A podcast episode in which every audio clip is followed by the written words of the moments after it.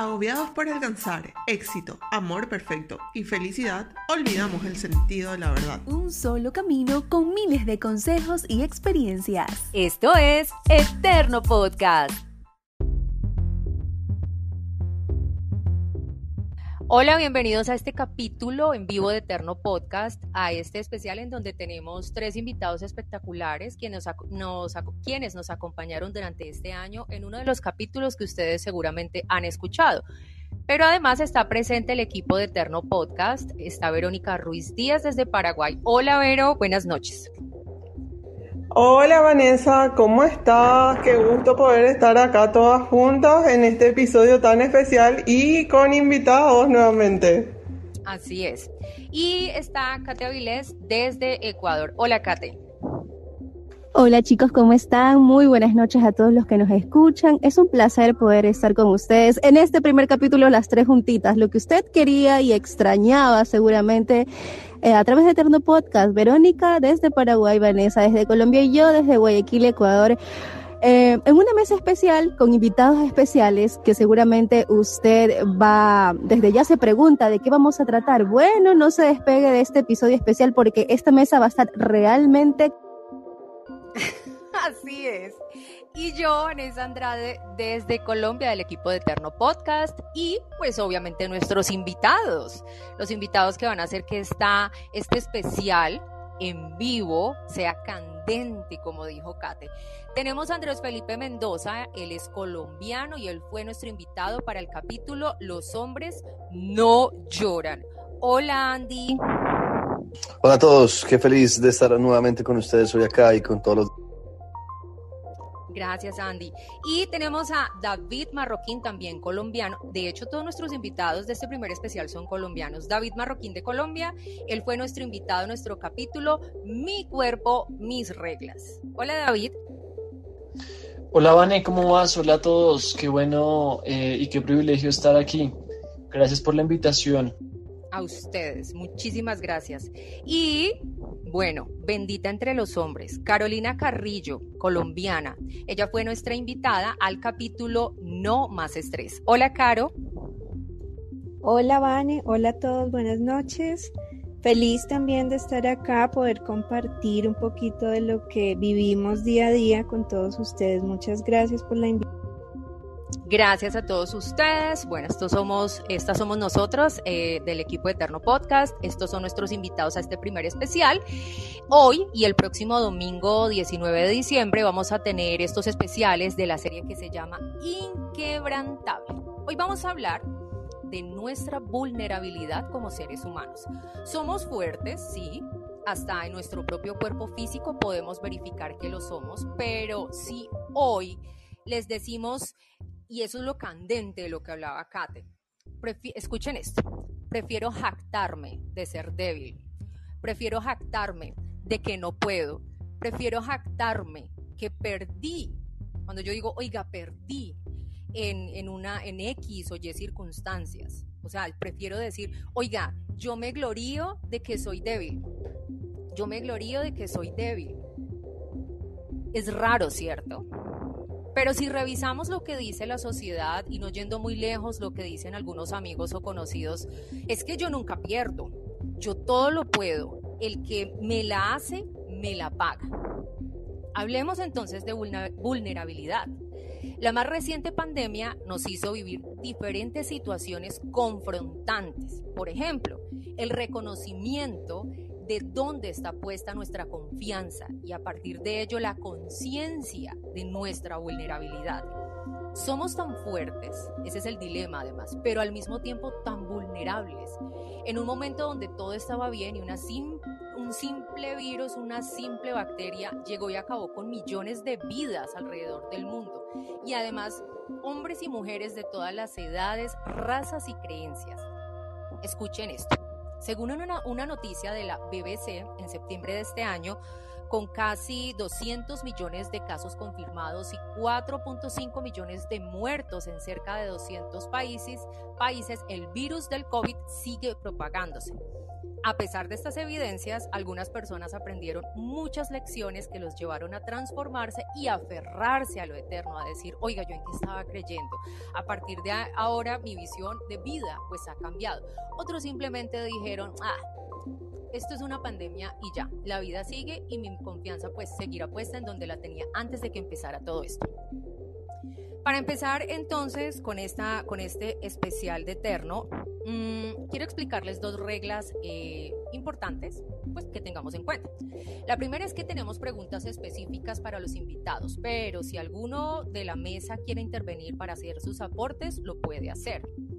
Y para el público que quiera participar, solo basta con alzar la manito, la opción que encuentran en, en la parte inferior que tiene la manito alzada, eh, dan clic en esa opción y nosotros en ese momento pues les concedemos la palabra. Entonces, eh, sin más preámbulos, empecemos.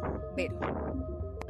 Para iniciar todo esto y teniendo en cuenta el contexto que diste, justamente yo con mi invitado, antes Felipe, lo que yo le quería consultar era, tenemos muchísimas proyecciones, me pasé escuchando todo lo que dicen los capos de los capos de educación financiera, lo que dice la Organización Mundial de la Salud, la UNICEF, todas las diferentes instancias intergubernamentales y vemos que hay muchas proyecciones que hablan de una recesión económica venidera.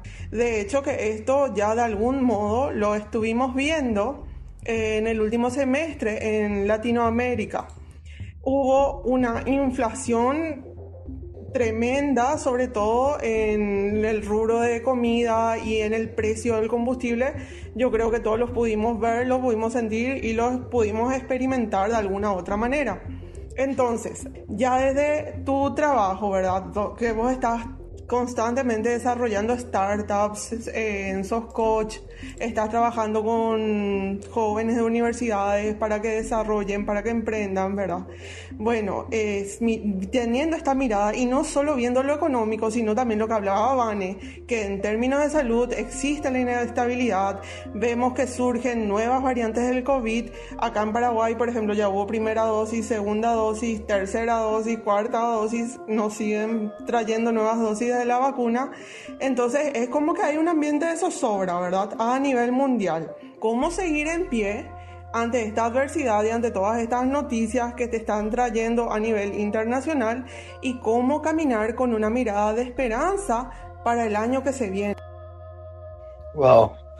Yo creo que es una pregunta dura y a la vez eh, bonita y simple porque lo que les voy a decir no es nada del otro mundo. Veo tres cosas como muy claras. Lo primero es aceptar las cosas como son. Eh, nada de esto es nuevo. Ni los problemas de salud, ni las pandemias, ni los temas financieros. O sea, son realidades de nuestra sociedad que llevan cientos de años, miles de años sucediendo y van a seguir pasando. Ah, el aceptar las cosas como son es es incluso aceptar lo que no estamos hablando acá, que es aún más importante, o es decir, no es que sea más importante, pero es igual de grave o peor a lo que no estamos hablando. O sea, no sé si ustedes saben en temas de abuso sexual, tráfico de personas, eh, guerra, o sea, todo lo que está sucediendo en el mundo diciendo las cosas como son no es precisamente bonito y simplemente lo de la pandemia o la crisis financiera es algo que como ya nos tocó a todos, pues ahí sí lo estamos digamos que llevando a esta conversación. Ahora bien, aceptar las cosas como son no es solo lo malo, también es lo bueno. Y eso me lleva a lo segundo, y es que cuando uno va a aceptar las cosas como son, uno tiene que tener información a la, a, la mano de todo lo bueno. Y es, hoy en día estamos en una era que desde una forma muy objetiva te da muchas herramientas A nivel de tecnología, tenemos acceso a información y conocimiento que antes no se tenía. O sea, tú antes tenías tu biblioteca pública eh, en carta, por allá los que tenían un computador y que eran afortunados, pero hoy en día muchas personas con su celular están, eh, están accediendo a formación en tecnología, en negocios, en publicidad, en espiritualidad incluso. O sea, como que realmente estamos en una era donde tú tienes todo a la mano.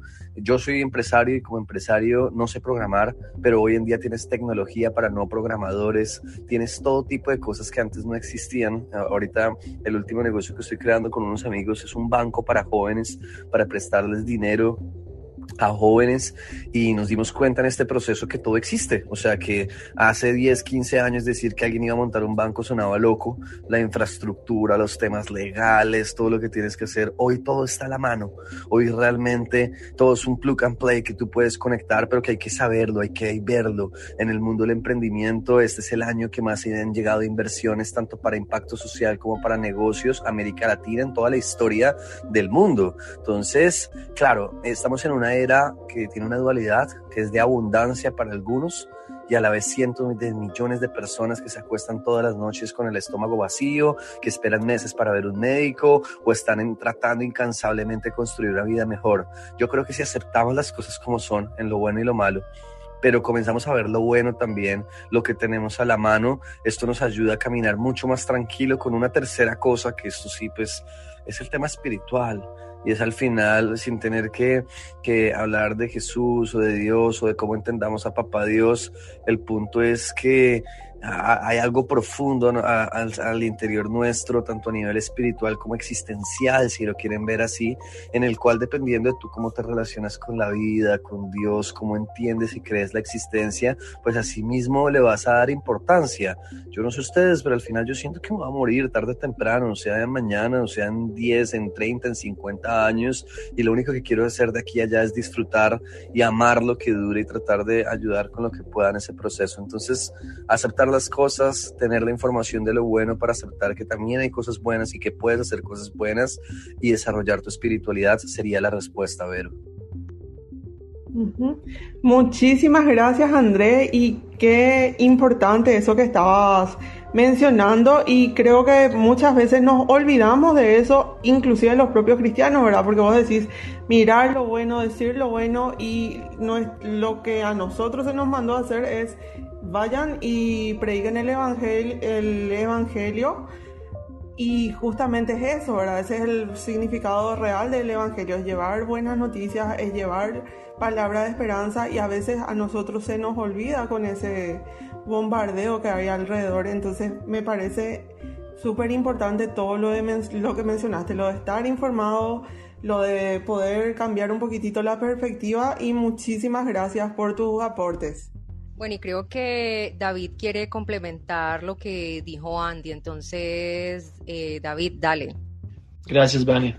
Interesante, interesante la, la, respuesta de, de, Andrés. Solamente quería agregar algo. A la luz de la Biblia, eh, ante la preocupación, ante el desespero, ante el no saber qué va a pasar o incluso ver qué está pasando y estar informados, la Biblia dice que demos gracias.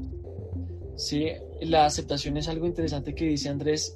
Yo solamente quiero añadir, dar gracias en todo momento nos va a ayudar a aceptar la voluntad de Dios, que sabemos que es buena, que es agradable y que es perfecta.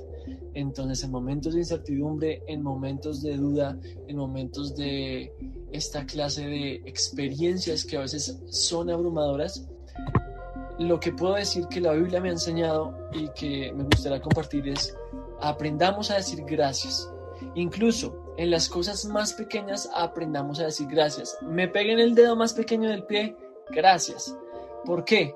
Porque cuando aprendemos y hacemos un hábito de dar gracias, cuando vengan cosas grandes que puedan parecer que nos asustan, que nos abruman, dar gracias va a ser más sencillo. Y este nivel de dar gracias es un nivel diferente en la presencia de Dios. De hecho, dice en la Biblia que entrar por sus puertas con acción de gracias. Es decir, ante la incertidumbre que queremos, que podemos hacer para correr hacia su presencia, para entrar a su presencia, para que esto no parezca algo incierto algo muy grande, demos gracias. Quería añadir eso a, a lo que dijo antes. Gracias, compañeros. Y bueno, yo voy a empezar entonces de atrás hacia adelante. Y es que con lo que estás diciendo, David, justo ayer recibí una noticia que no era lo que yo esperaba. ¿sí? Yo quería una respuesta de sí y la respuesta fue no. Y fue muy difícil para mí porque no solo me implicaba a mí, sino a mi hija y bueno, teníamos mucha ilusión con esto. Y justo hoy entendí eso de nuevo en mi vida y dije, ¿sabes qué, Señor? Gracias. Gracias por esto que pasó. Gracias por tu no y ya, no, no más, no, no tuve que buscar más argumentos de por qué es que seguramente va a ser lo mejor, no, simplemente le dije gracias y creo que Dios me está diciendo que, que sí era así. Y bueno, con lo que decía Andrés, quería complementar eh, la parábola de los talentos. Dios nos dio a cada uno de nosotros talentos y dones. Y recuerden que uno de ellos tuvo miedo y fue y lo escondió. Quizás todos nosotros hemos tenido miedo a muchas cosas. Yo también soy emprendedora y emprender no es fácil. Pero cuando Dios te, te da un, un don y te da un talento para servirle a los demás y para bendecir tu vida, no lo puedes esconder. No puedes dejar que el miedo te gane la batalla porque parte de las soluciones, em, no totales, porque también estoy de acuerdo, como lo decía Andrés, esto no es nuevo y escrito está también en la palabra, ¿verdad? Eh, pero cuando nosotros ponemos a rodar esos dones y talentos que Dios nos ha dado, eh, vamos a ser posiblemente parte de la solución para alguien en algún momento. Y también recordemos que no a todos nos fue dado la misma medida, a unos les fue dado el 30, el 60, el 100, pero eso no quiere decir que el que tuvo el 30 le dieron menos. El 30 de él es su 100%, ¿sí? Porque Dios es justo. Entonces, bueno, quería como que nos animemos a que pongamos a rodar eso que tenemos, no importa si es en mucho o poco, el que es fiel en lo poco, sobre lo mucho se pone.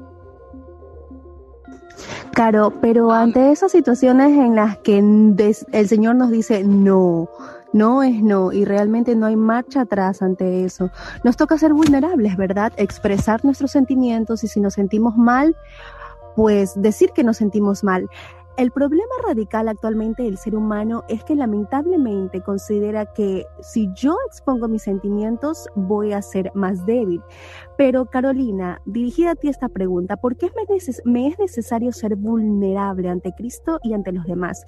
¿Cuál consideras que puede ser la mayor transformación de mi existencia si decido mostrar mis debilidades y dolores de manera pública?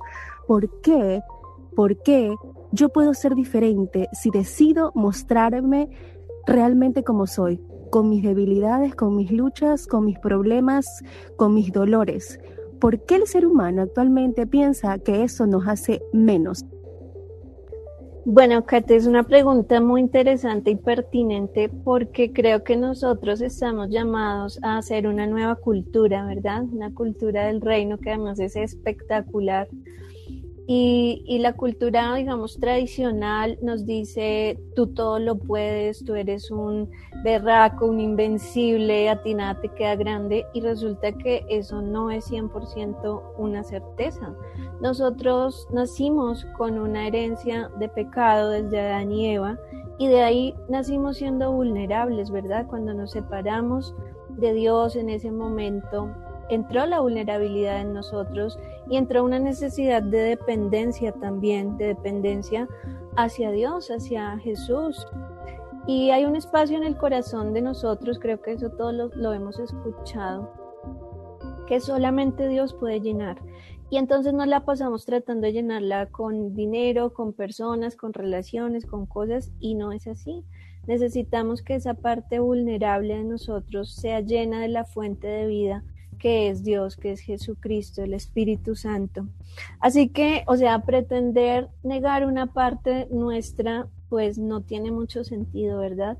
Lo que sí nos, nos da más sentido es poder aprender incluso del más grande de los grandes, ¿cierto? De Jesús, que incluso si lo vemos como una figura histórica, como un líder, que marcó la historia, ¿verdad? No hay como antes y después de, sino de Cristo Entonces podemos ver que ese gran líder, que ese hombre que transformó el mundo de muchas naciones, también fue vulnerable.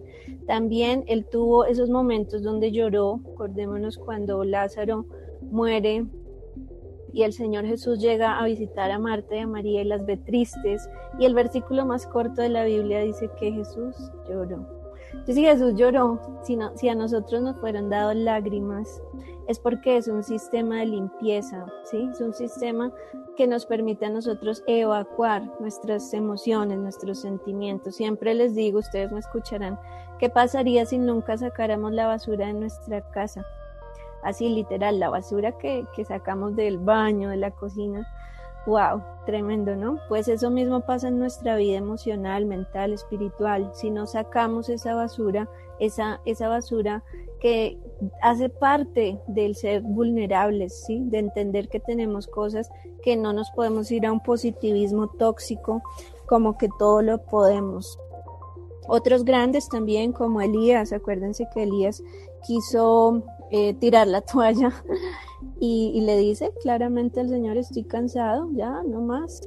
Y el Señor que le dice, descansa, come y prepárate, descansa porque largo camino te espera. Así que también nos cansamos, también necesitamos descansar. El más grande de los grandes, em, el más grande de los grandes tuvo que descansar un día nuestro Dios cuando creó el mundo dice que en el séptimo día descansó, ¿verdad?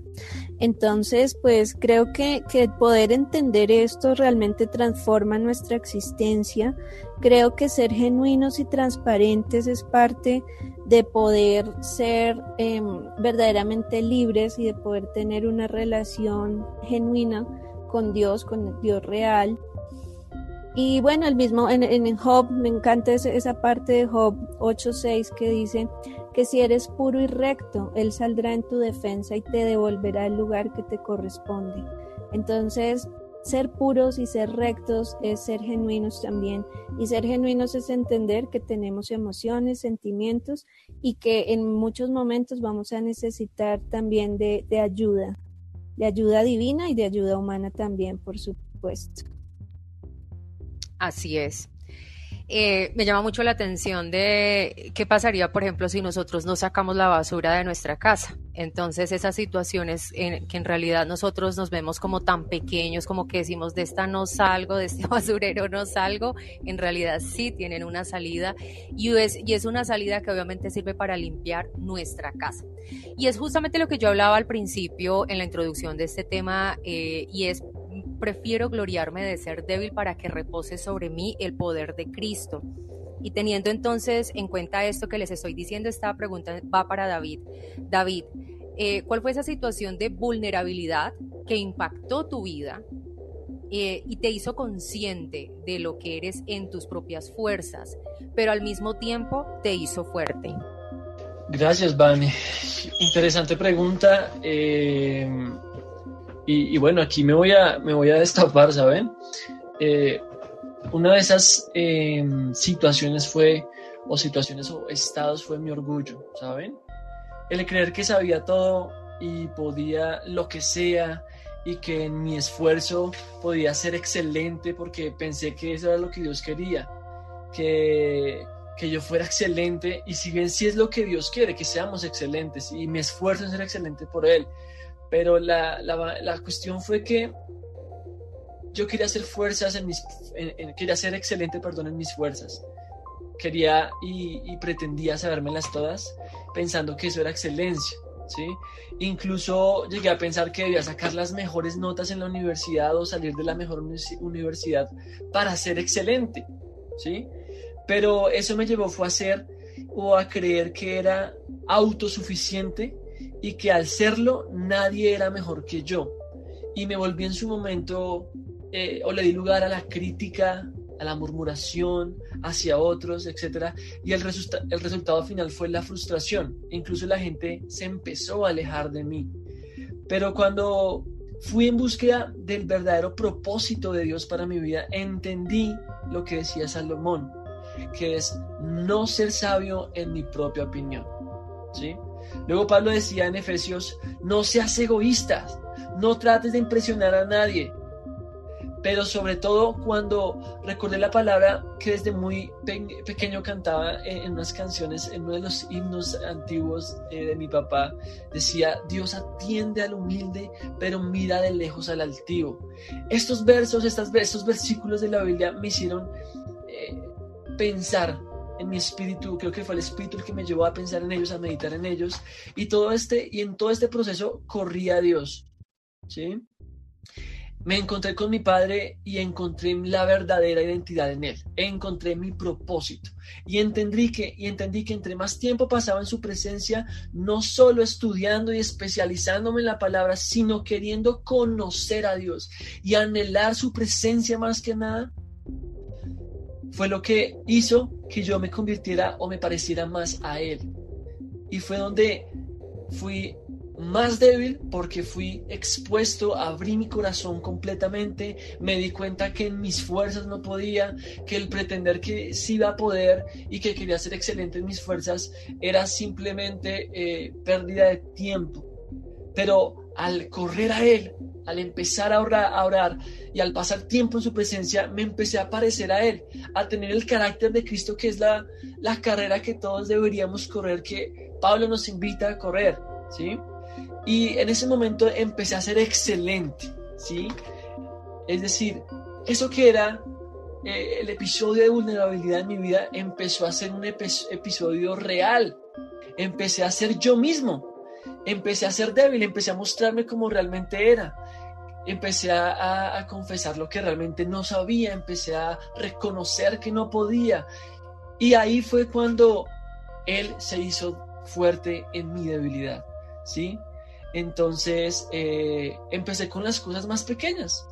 Entonces, en mi trabajo, en el oficio, en el servir, en el vivir, en el hablar, en el pensar, simplemente empecé a ser yo mismo y pidiéndole constantemente al Espíritu que, al Espíritu de Dios que me ayudara, porque yo en mis fuerzas no podía, ¿sí?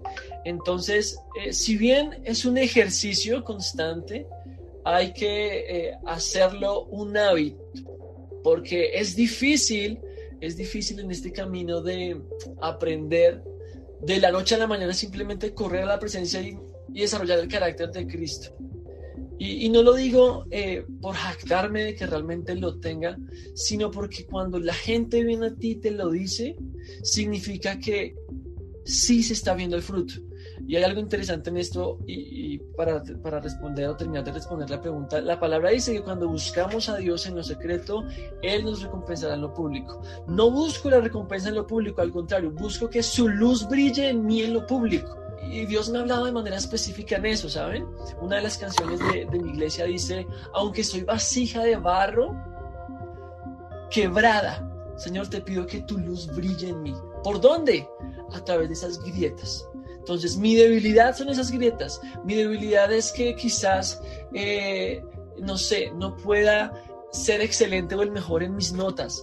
Ok, Señor, no puedo ser excelente en mis notas, pero en ti dice Filipenses 4:13, todo lo puedo en Cristo. Dice Romanos, como decía al principio, Vane, me gloriaré, me alegraré en mi debilidad, porque Él se hace fuerte, Él se glorifica en mi debilidad. Entonces, eh, esta fue la situación de las muchas que he vivido realmente, porque eh, si no reconozco que necesito, que realmente soy vulnerable, eh, realmente no, si, si, no fuera así, no, no, sé qué hubiera sido de mí, no, no hubiera conocido a Dios, no me hubiera alcanzado, pero al reconocer que lo soy, Él en su infinita misericordia nos ha alcanzado y contar con su palabra ha sido un beneficio grandísimo. Y aquí hay algo importante y es aprender a depender de Dios, porque nosotros nos creemos fuertes en nuestras propias fuerzas. Y alguna vez eh, le comentaba a alguna amiga que nosotros como haciendo, filosofando nuestro poquito entendimiento en comparación con la sabiduría de Dios, ¿por qué nos da miedo soltar el control completo? O sea, en realidad Dios siempre ha tenido el control. Somos nosotros que mentalmente creemos que siempre lo hemos tenido. Lo que pasa es que viene lo del libre albedrío, pero pues esa es otra discusión. El tema es eh, yo qué hago eh, para administrar de una mejor manera o de una buena manera o de la manera correcta como Dios me dice mi vida. Entonces, ¿por qué nos, nos cuesta tanto decirle, Dios toma el control de mi vida entera? Y eh, lo que decíamos en ese momento es, lo más gracioso de todo es que le soltamos el control de nuestra vida entera a simples mortales y nosotros mortales fallamos. Pero el único que nunca nos falla es Dios y a ese sí le tenemos miedo.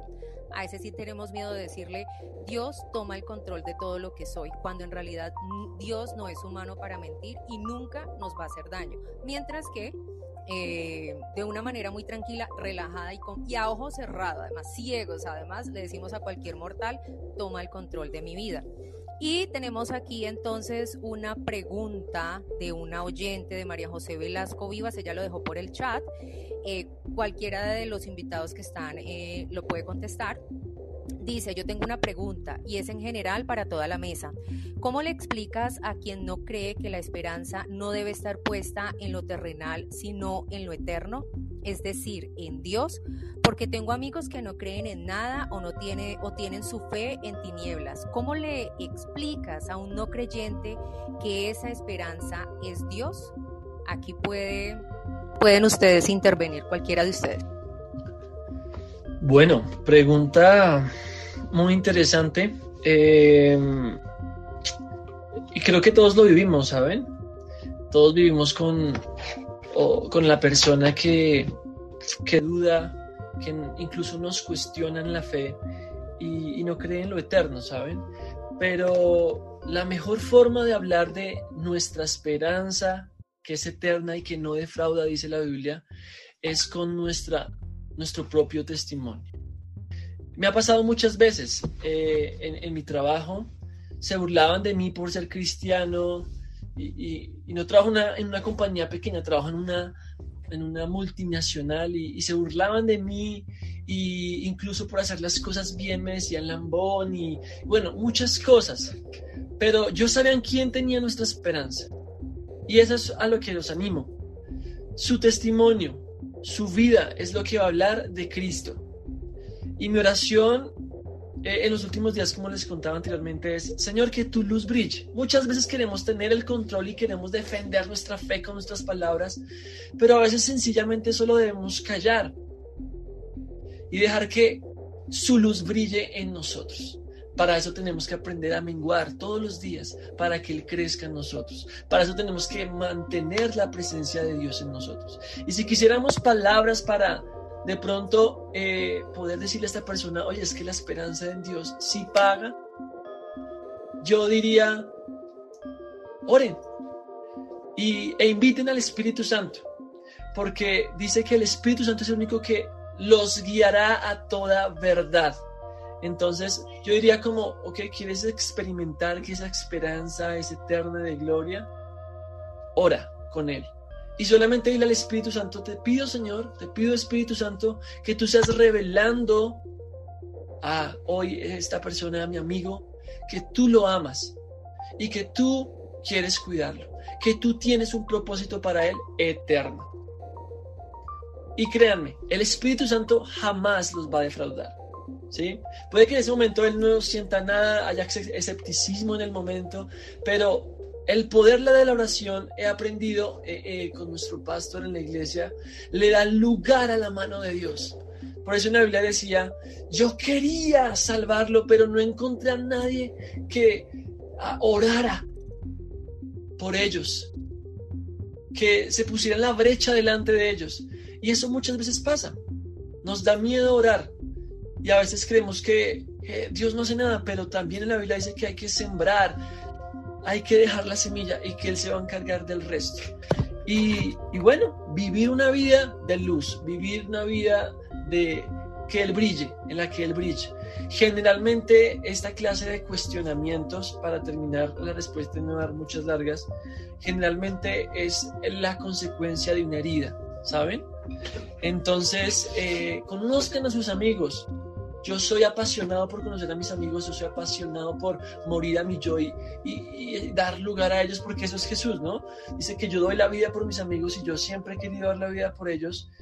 Y, quiero entenderlos, porque a veces entenderlos es entender que, oiga, no sé, eh, murió su papá y esta persona amaba tanto a su papá que culpó a Dios dice, ¿cómo va a tener una esperanza en Dios si es que se llevó a mi papá? Entonces muchas veces el resultado de esta clase de eh, comportamientos, de argumentos de las personas generalmente son el resultado de heridas no sanadas, heridas no, no, no confesadas, no expuestas, y que el diablo se encarga de generar una raíz de amargura. Entonces, es un conjunto de cosas, pero esta sería mi respuesta a esa pregunta que nos hicieron en el chat. Perfecto. Caro, de pronto quisieras tú complementar esta, esta respuesta que dio David. Sí, gracias. Tenía algunas cosas en mente y son las siguientes. Totalmente de acuerdo con todo lo que acaba de decir David. ¿Y qué agregaría? Nosotros a veces en nuestro afán de que las personas conozcan a este Dios que hemos conocido tan maravilloso, tan bueno, tan bueno. Yo estoy cada día más, no sé, estupefacta de ver cuán bueno es Dios, de verdad, más allá de lo que nosotros podemos imaginar. Y con todos, me, impactó un día, una noche, Lucas, a ver si me lo acuerdo bien, Lucas 35.6 o 35, o bueno, no, 35.6 creo, que dice que el Señor es bondadoso aún con los ingratos y malos. ¡Wow! O sea, si Dios es bueno con, con los que nosotros pensamos que no debería ser bueno, imagínense que más por nosotros y las personas por las que nosotros oramos también. Entonces, eh, quería como, como decir en cuanto a eso que a veces en nuestro afán que la gente conozca a Dios, que conozcan a Jesús, la Biblia, toda esta maravilla de cultura que hemos tenido el privilegio de conocer. Entonces queremos como, como que, pues de alguna manera, ¿no? Como que casi obligar a la gente a que, a que lea la Biblia, a que vaya a la iglesia, pero es que tienes que ir. Y, y sí, yo, yo sé que hay que hacerlo, hay que invitar y todo esto. Pero yo veía que ni siquiera el Señor Jesús estuvo como, crean en mí, miren, de verdad, yo soy, háganlo. Si ustedes no creen en mí, o sea, Él mismo nos dio esa libertad de decir, ¿dónde está la verdad? ¿Sí? Y yo creo que uno de los termómetros que más la gente le llama la atención de nosotros cuando verdaderamente eh, estamos en el camino es la paz. ¿Sí? La paz que solamente da el Espíritu, la paz de Cristo que sobrepasa todo entendimiento humano. Entonces nosotros de verdad no fingimos estar en paz, ¿cierto? Sino que sabemos que aún todas las cosas sobran para bien a los que aman a Dios. No quiere decir que siempre estemos pues como súper calmados y que no tengamos emociones de pronto de temor o de rabia, claro que las tenemos. Pero después de eso, estamos tranquilos porque como dice Danilo Montero en su canción del Salmo 84, los que han conocido al Señor bienaventurados son porque ellos saben en dónde hallar descanso. Y nosotros aún en medio de muchas lágrimas, de muchas noches oscuras, de muchas noches eh, buscando el rostro del Señor porque estamos pasando un desierto, podemos dormir en paz y podemos descansar en paz. Entonces yo creo que esa señal eh, seguirá a los que creen y la gente va, va a querer también de esa paz. Y lo último para, para cerrar de mi parte esta pregunta es que, mm, digamos, en algún momento yo comprendí con un influencer que tuvo una experiencia sobrenatural con un paro cardíaco de 30 minutos. Y bueno, él narra algunas cosas que yo, yo le creo, es decir, es, es, es bíblico lo que él dice. Y, yo me quedé pensando y yo decía, oiga, entonces para la gente que no cree es un 50-50, es decir, yo que les empecé a decir, bueno, listo, pero tampoco, no que eso no es verdad, pero tampoco nadie ha venido a decir que no es verdad. O sea, es un 50% para los que no creen, ¿no? Para nosotros sabemos que es un 100% y no hay, no hay nada que hacer. Pero dejarles esa pregunta de que, ¿y qué tal que sí sea verdad? Porque me encanta el nombre de este podcast. Creo que nosotros de verdad estamos llamados a ver la eternidad como parte de nuestra vida, ¿sí? Nosotros cuando morimos hacemos una transición realmente a la vida eterna. Eh, e-, ese hecho de no tenerle el miedo a la muerte también, o sea, lo que es vivir la, la verdad de Cristo la gente tiene que verlo y ahí pues como que digo lo mismo que decía mi compañero David eh, en cuanto a eso. Pero bueno, el tema era como dejarles un poquito la pregunta que no se las vamos a responder nosotros, pero ¿y qué tal que sí? Por ejemplo, yo trabajo con algunas personas que han tenido ideación suicida. Yo soy psicóloga clínica y yo les hago esa pregunta. Yo le digo, bueno, ¿tú crees que, que tú haciendo eso vas a terminar con tu dolor? Pero ¿y qué tal que no? Nadie, nos, nadie ha venido a decir del otro lado que no, que no es verdad. ¿Qué tal que sí sea verdad y el dolor se perpetúe para siempre? Y créanme que eso le deja a la gente mucho que pensar. Entonces, eso era lo que quería agregar. Wow, yo, yo quiero complementar a Caro y a David. Eh, me, me, reía con gracia, como con alegría, escuchando lo que ustedes decían, e incluso lo escribí. Eh, creo que cuando uno comparte también uno es el que más aprende, porque lo comencé a escribir porque la pregunta que hace María José es muy bonita y muchas personas que están escuchando pueden decir, oiga, sí, yo también tengo un amigo que es ateo, o que es como estos de la Pachamama, que el universo, que todo lo conecta, o que es un pelado súper agnóstico, o en México uno ve muchos judíos y libaneses que, que, entienden muy bien el Antiguo Testamento, pero nada más, hay, hay muchas personas con creencias muy distintas. ¿Y cómo llegarles a ellos? Yo enumeré literalmente y quiero resumir lo que dijo David y Carolina para complementarlos en cosas muy específicas. Eh, David arranca diciendo ser un testimonio. Y justamente, Caro dice algo que me encanta y es, nosotros no fingimos andar en paz, porque al final, pues ser testimonio es que independientemente de lo que estemos viviendo, porque la vida trae sus propios problemas, sus retos y todo, es que, como dice Caro, o realmente, pues sí, uno le llega, uno hace su duelo psicológicamente hablando, uno se lo pone a Dios, a las personas, o sea, como que uno eh, trata de llevar todo de la mejor forma, pero pues no andamos en paz porque se resuelva o no, sino porque no, no, no depende de nosotros y no importa al final. Al final, pues la paz no es nuestra tampoco, es de Dios, es, dada por Él. Lo segundo es, eh, David comienza a decir, conozcan a sus amigos. Y, y, en, y en, ese conocer, eh, creo que Caro hace una tercera apunte y ahí es conoce, o sea, que también lo dice David, pero que eh, ella lo comienza a mostrar también psicológicamente y es acercarse a las heridas.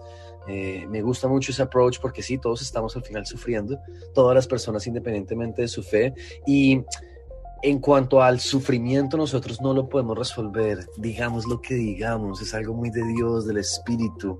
O sea, nosotros resolver ya lo más íntimo que uno lo está resquebrajando es muy difícil, por más palabras de ánimo, por más de que uno le muestre la verdad a alguien, es algo que no, que no se trata de, de racionalidad, e, es de decisión, es de emoción, es de algo espiritual que no depende de nosotros. Pero Así como podemos conocer a las personas por sus heridas, podemos conocerlas por su, conocerlas por su creencia. Y, y, me encanta eso que dice Caro y me hizo reír como de que nosotros pues queremos embutir a Jesús y sí, claro, uno lo hace como con esas ganas de... Yo le decía a mi mamá, yo, yo, yo vengo a ser muchos, muchos años y mi mamá es, es, es una señora que, que, es misionera y que, y que lleva toda su vida en fe y le decía hace como unos dos años, mamá, ¿tú por qué me dejaste que yo no crecí, creyera en Dios tanto tiempo? Y ella decía, hijo, pues yo sufrí cuando tenía 12 años, pero Dios me dijo que, que yo tenía que esperar y que solo orara por ti porque tú ibas a volver a Él. Y fue, pucha, fueron demasiados años, más de 15 años. Entonces yo le decía, mamá, estás loca, tú crees, yo me enloquezco con que mi hijo, yo sé, o sea, hoy entendiendo la cosa de todo, pero claro, ella, mi mamá me mostró, y les cuento esto como un testimonio de pucha, pues me, con mucho amor me mostró que no se trata de ella, no se trata de lo que ella crea, de lo que, de lo que quiera para su hijo, se trata de que Dios le dijo algo y hay que tener esa tranquilidad como mamá de que si se lo dijo era por algo. Ahora, ¿por qué estoy diciendo esto? Y aquí es donde ya quiero complementar para la respuesta. Y es, todas las personas, así como tienen sus heridas, tienen sus creencias y hay que conocerlos por sus creencias. Los mejores apologetas, los mejores evangelizadores son aquellos que antes que entrar a traer la verdad, tienes que escuchar a la persona entender su verdad, como entiende la vida, como entiende el mundo. La mayoría ni siquiera son realmente o, ateos o budistas, o sea, porque el que es ateo es un ateo confundido, en el fondo utiliza recursos de la ciencia que muchos ya incluso están revaluados y que hoy la ciencia se acerca más a entender a Dios bíblico que, que cualquier otro tipo de doctrina científica, si uno lo quisiera ver así, o paradigmas, como dirían en, en, la, en la ciencia. El punto es, el ateo tiene muchas preguntas y en el fondo no está seguro porque es que no lo logra asegurar nada matemáticamente hablando y todo lo contrario, se encuentra con un universo perfecto, un universo matemáticamente organizado en múltiples formas, química, física, o sea, en todo tipo de lógicas, tan perfecto, tan hermoso, que es, o sea, hay que tener más fe para pensar que no hay algo detrás. El budista eh, estás mezclando una mano de culturas realmente budistas, budistas, pues sí, si nos vamos al otro lado del planeta Tierra, seguramente vamos a encontrar varios. Y no estoy diciendo que en América Latina no hayan.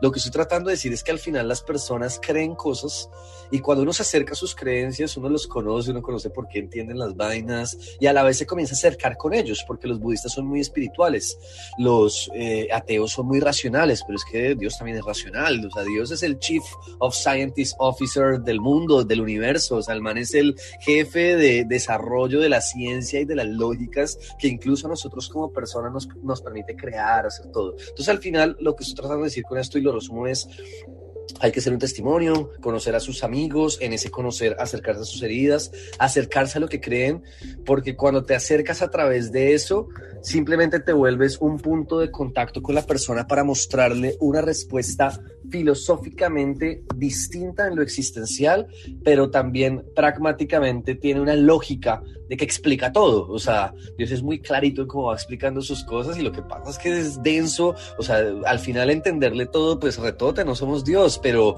pero sí nos deja una claridad hasta científica y lógica, que es la, digamos, la exegética, eh, coger el lenguaje en su momento para tratar de entender lo que nos está diciendo y qué significa eso hoy en día, la apologética, cómo utilizamos la física, la cultura, la, la economía, la historia, todas las ramas de las ciencias para explicar a Dios y Dios ahí está. Entonces, cuando uno se acerca con las personas que son distintas a nosotros a través de sus creencias, ponemos como un set en común y como esto está conectado a lo que decía David de acercarse por sus heridas, en la medida en que Dios se va presentando en esas heridas, va trabajando en esa persona, en esas heridas, en las personas que lo rodean, o sea, comienza a hablar con esa sobrenaturalidad, una cosa comienza a encajar con la otra y ya, o sea, y aquí todo tipo de procesos en las personas donde hay unos que no necesitan tanta sobrenaturalidad o, o racionalidad para creer, sino que creen hay otras personas a las que les cuesta creer más, pero a todos, a todos no importa que tanto se nos dificulte muchas veces creer, Dios se nos presenta, Dios nos muestra y Dios incluso pues racionalmente también tiene todo organizado. Entonces si tú quieres, y ya con eso me callo María José,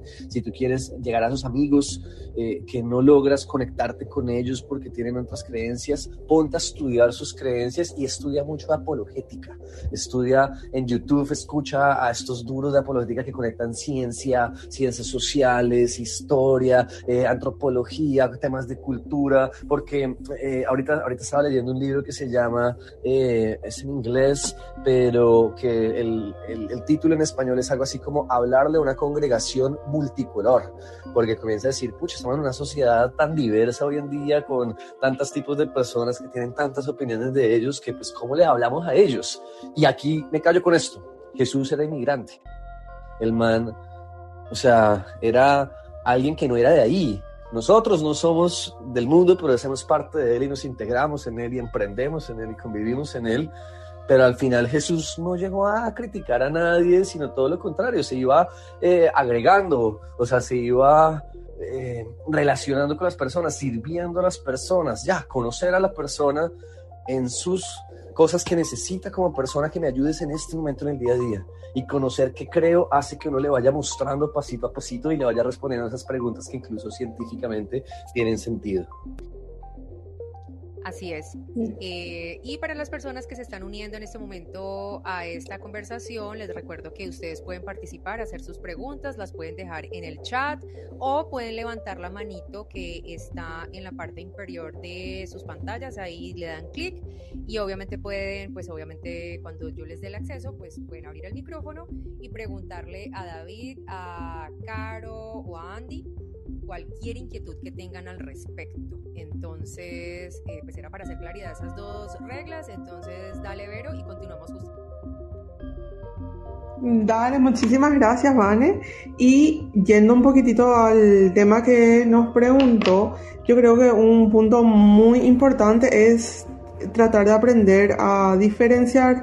En el episodio que justamente tuvimos con Andrés Felipe, él hablaba de que también eh, él hablaba de mirar los problemas con una perspectiva de happy problems, pero eso es mucho más profundo que solo ser optimista. Entonces muchas veces cuando nos vamos con las personas y están mal, le decimos, tenés que estar bien, tenés que esto, tenés que lo otro, ¿verdad? Y nosotros mismos también nos ocurre eso. Y esto es creyentes y no creyentes, porque a mí mucho tiempo me pasó, ¿verdad? Que yo eh, creo que esto ya hablé mil veces en los podcasts, ¿verdad?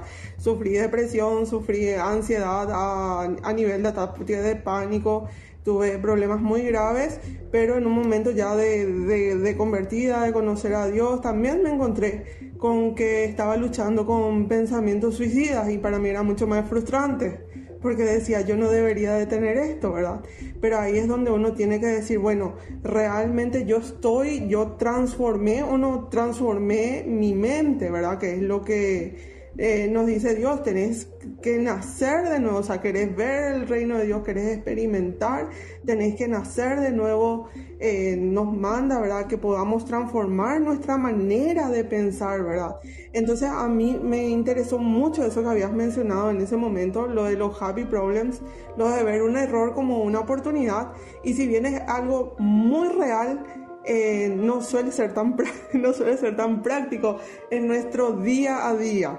Entonces, como a mí me gusta lo práctico, eh, mi pregunta, Andrés, hoy específicamente es saber, bueno, ¿cómo podemos hacer ese ejercicio de realmente generar esa actitud de aprender a pensar en, en términos de soluciones, que en el emprendedorismo se usa mucho, ¿verdad? El tema del design thinking y sobre todo también poder transformar los diálogos que tenemos a la hora de enfrentarnos a los problemas, o sea, que no sea, hay que estar bien, todo tiene que ser lindo o la gratitud misma de la que hablamos hace rato muchas veces se malinterpreta, tipo es dar gracias, dar gracias, dar gracias, pero en realidad tiene mucho, eh, tiene un, una cuestión mucho más profunda y tiene mucho que ver con las decisiones y con el hacer con las acciones que tomamos también a partir de eso. Entonces, ¿cómo podemos generar esa actitud, Andrés? Wow, um, voy a dar dos respuestas técnicas, o sea, muy seculares del mundo de los negocios y una um, espiritual que, se me viene a la mente. Um, la primera es eh, un buen emprendedor y un buen emprendedor social, sobre todo ellos, pero en general cualquiera persona que se dedique a crear una empresa es porque está viendo los problemas, los ama y quiere resolver problemas. El buen emprendedor no es el que tiene una idea y dice esta es la idea, porque la idea puede cambiar en el tiempo, puede cambiar por el mercado, el producto se puede ir adaptando con tecnología, con regulaciones legales, o sea, hay todo tipo de cosas de cómo una solución puede cambiar en el tiempo, pero el problema no. Entonces el emprendedor ve y ama los problemas eh, y con ese problema pues ya es preguntarse cuáles son las soluciones posibles y hay, hay personas que incluso les gusta ir caminando en la calle y ven problemas y los anotan en su cuaderno y comienzan a preguntarse, bueno, 10 soluciones para este problema y, y, comienzan como primer paso enamorarse de los problemas. Ahora, eh, el segundo consejo, muy secular, eh, muy de los, del emprendimiento eh, y sobre todo el emprendimiento en tecnología, es aprender a iterar y prototipar.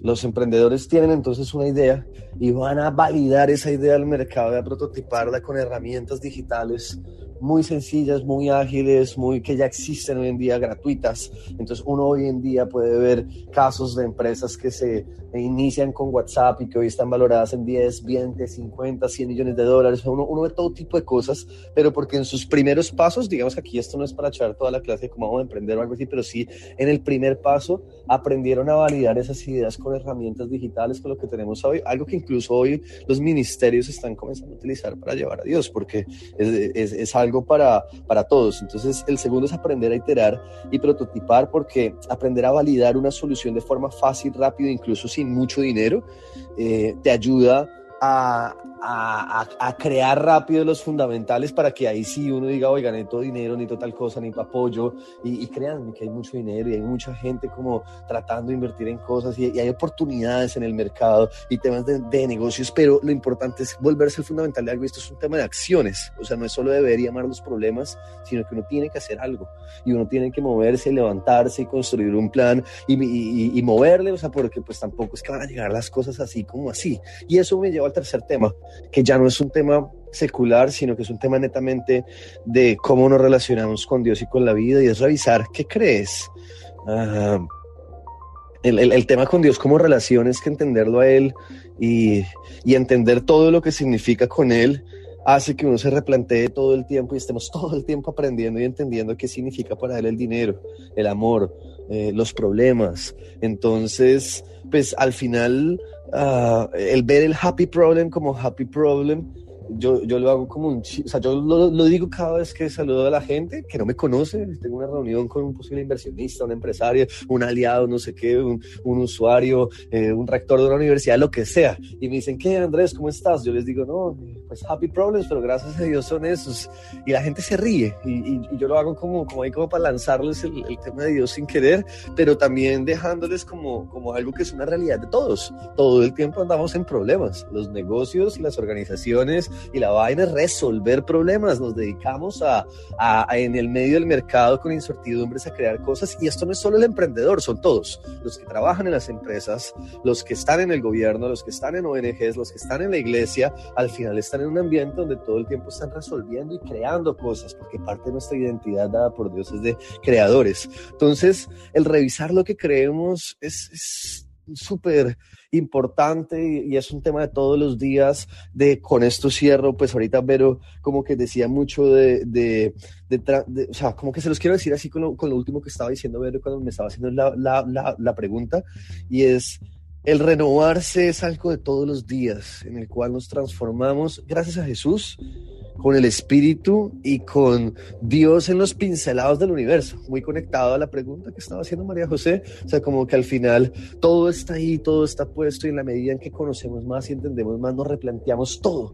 Y nos replanteamos cómo entendemos, en este caso hasta lo que estoy hablando de emprendimiento, el por qué una empresa, para qué, o el cuento, o sea, qué significa todo esto que estamos haciendo y hace que uno se relacione con todo más relajado, o sea, que todo bien, si mañana nos morimos, nos vamos a morir felices porque vamos a lo eterno. Y por eso al final final, tener una mirada en el ahorita es importante y por eso los dos consejos primeros es resolvamos lo que tenemos ya, pero concuerdo contigo, ahorita Caro que estabas diciendo que te gusta mucho el nombre de este podcast porque al final tenemos que tener una mirada en lo eterno hasta para planear cómo entendemos los negocios y las cosas que dejamos. No sé si ustedes han visto y ya me callo. Hay muchas personas de mucho dinero, creyentes y no creyentes, comenzando a donar las grandes fortunas que tienen bajo una lógica muy sencilla y es que dicen es que necesitamos más. Y hay mucha gente que no lo entiende y personas que obviamente pues es más reina y que quiere más y más y más y acumular, pero también hay gente como llegando al otro lado. Ahora yo en el fondo creo que el mundo como, como mundo se va a ir a la B y no es porque yo lo crea como Andy que oh me lo vas a ver toda, no, para nada, es porque Dios lo dice, es bíblico. Entonces al final toda esta conversación de todo lo que estamos hablando es cómo ver los problemas en perspectiva grande, cómo ver ahorita la pandemia como una oportunidad de negocio, como una oportunidad de unirme con mi familia, en mi casa, como una oportunidad de resolver problemas de la gente, porque hay tantos problemas que pues dediquemos a resolverlos y uno hace negocio de eso, eh, son una oportunidad para hablar de Dios, porque las personas, y ya David lo dijo, nos relacionamos eh, a través de, también de nuestras heridas y, y, bajamos la guardia y el que dice que no cree nada dice, mm, sí, venga, yo quiero hablar porque necesito hablar de esto.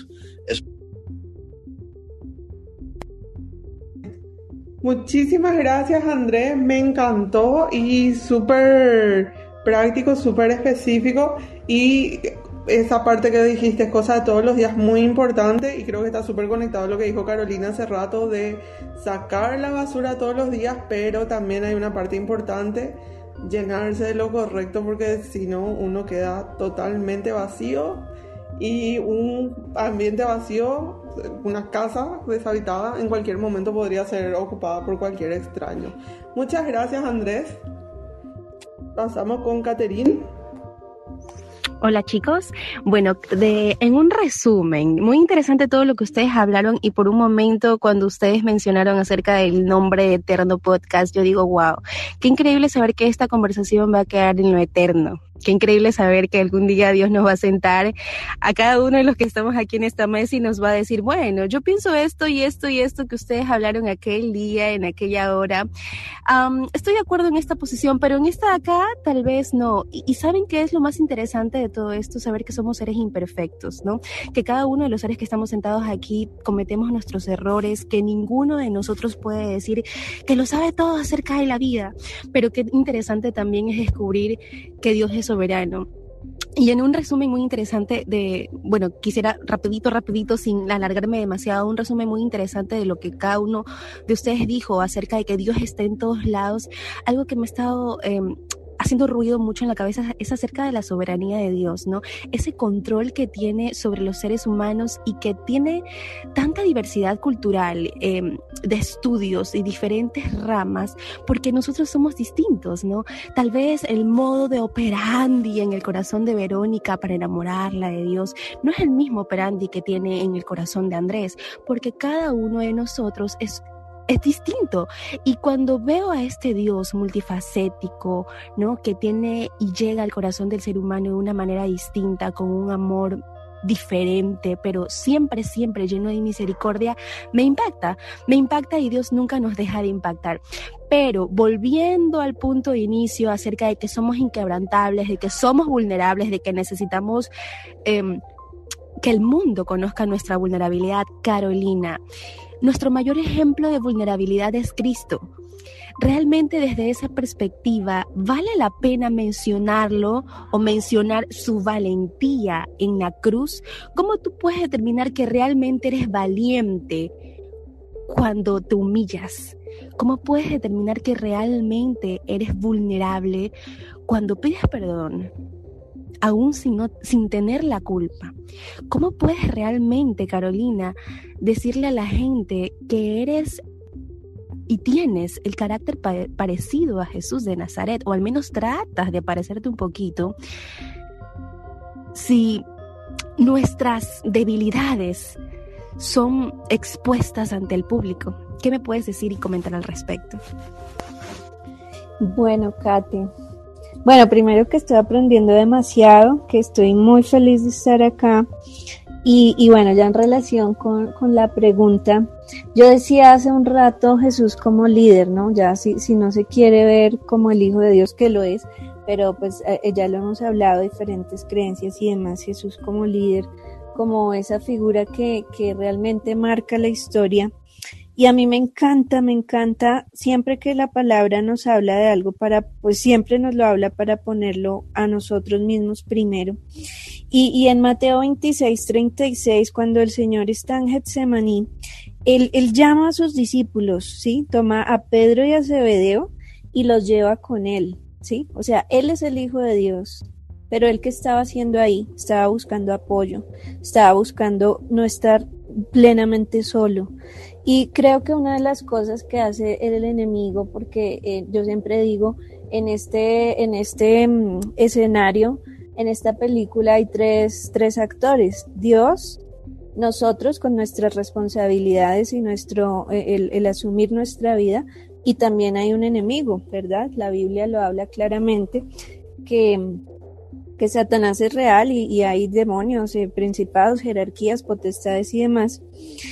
Entonces veo acá que Jesús siendo el Hijo de Dios, que él había podido decir, bueno, yo soy el Hijo de Dios y lo enlazo con lo primero que decía David del orgullo, que también ha sido muchos años de esa misma lección, de, que humildad, humildad es la grandeza, orgullo es la bajeza. Entonces vemos al Hijo de Dios buscando ayuda en dos de sus amigos. Y acá lo que iba a decir y me fui para otro lado era Satanás, algo que, yo llamo el poder negativo del silencio. Algunos de ustedes lo mencionó, temas de abusos sexuales y demás.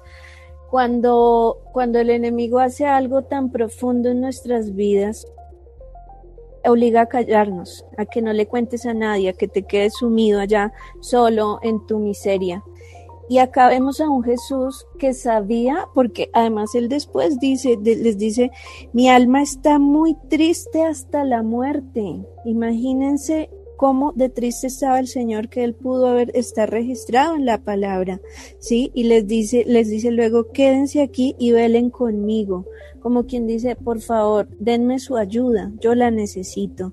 Entonces, el mismo Hijo de Dios estaba buscando ese apoyo humano, pero él ahí los deja en un punto, ¿cierto? No se queda con él, vengan, oremos todos juntos, tomados de las manos, sino que les dice, quédense acá y yo me voy un paso adelante, un poco adelante, dice la palabra, o sea, él se fue y ahí entró a la presencia de su padre y le abrió su corazón también nuevamente y le dice, Padre, yo no quiero esto, sí, yo, yo no quiero es hacer esto, pero hágase tu voluntad, o sea, le dice en otras palabras, ¿verdad? Le dice, si es posible, pasa de mí esta copa, o sea, no permitas que pase esto, pero que se haga tu voluntad y no la mía. Y creo que esta, esta oración, nosotros le tenemos mucho miedo a la oración de hágase tu voluntad y no la mía, porque por alguna extraña razón tenemos en nuestra mente que si le decimos eso a Dios, es como que Él va a ser, no, no, eso no era, Señora, así no era. Lo del control, ¿verdad? Entonces, creo que Jesús nos dio en muchos momentos y, en toda su vida haber dejado el reino para venir a un pesebre. Es humildad y, estoy totalmente de acuerdo con, con, Andrés. Esto no se trata de, bueno, él no lo dijo así, pero, pero es como yo lo percibo. Eh, él habla de negocios, de, de todo este tema financiero que a veces también, incluso desde el mundo cristiano, hay otra no, no en todos, pero hay una perspectiva a veces como que el dinero es malo y que no sé qué, la pobreza, el evangelio de la pobreza. No, Jesús deja su reino y viene a, un pesebre, ¿verdad? Que es genial Navidad porque nos recuerda eh, y tenemos la excusa perfecta eh, cuando la familia no es creyente completamente o por lo menos cristianos y entonces el día de, de Navidad uno aprovecha para decir que estamos recordando la venida de Jesús, que es nuestro Salvador y todo esto. Entonces él viene a un pesebre, pero no porque porque sea pobre, sino porque Él viene a mostrarnos la humildad, que nosotros no dependemos de las cosas materiales, que las necesitamos, sí, que Dios nos quiere bendecir en muchas cosas también, pero ah, también asociamos bendición igual dinero, y para nada es así. El dinero es parte de la bendición, pero no es la bendición en sí. Tenemos cinco áreas fundamentales que cuidar.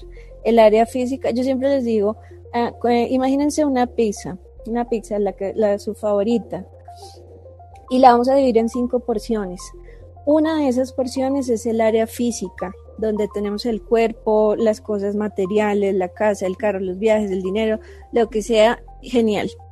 Pero no es la única porción de la pizza. Faltan otras cuatro. ¿Cuál es la siguiente? Nuestra área mental. Bien lo dice la palabra, renuévense en el espíritu del entendimiento, renueven su mente. Para el Señor Jesús es muy importante lo que decía Vero también, que estemos renovando nuestra mente como un ejercicio constante. Tengo la mente de Cristo. La siguiente área es el área emocional. No es lo mismo pensar que sentir. Entonces ahí es donde muchas veces nos dejamos llevar por nuestras emociones y no utilizamos ese, ese don tan maravilloso que nos dio el Señor de ser más racionales también. La siguiente área es el área social. Así como estamos acá, nos necesitamos unos a otros y qué maravilla que podamos servirnos unos a otros también. Y en la última área, pero como el cliché no menos importante, el área espiritual, ¿sí? Esa área es, no la llena ninguna otra a más y es un área que está muy descuidada, bueno, aunque lo que también decían con la pandemia se ha como abierto una nueva conciencia, se ha expandido o hemos evolucionado a este nivel. Y este es el área donde definitivamente nuestro espíritu tiene que tener una conexión y una vida dada por el Espíritu Santo o si no, estamos, como dice la palabra, en, en las tinieblas. Fuimos trasladados de las tinieblas a la luz. Bueno, gracias, creo que era eso. Perfecto, Caro. Eh, hay algo de que me llama la atención de lo que ha dicho Andy y Caro, que es como ese nuevo pensamiento que van surgiendo en nuestra mente en la medida que los estoy escuchando o cuando estamos en un grupo de amigos estamos hablando y como que van surgiendo nuevas conclusiones en nuestra mente.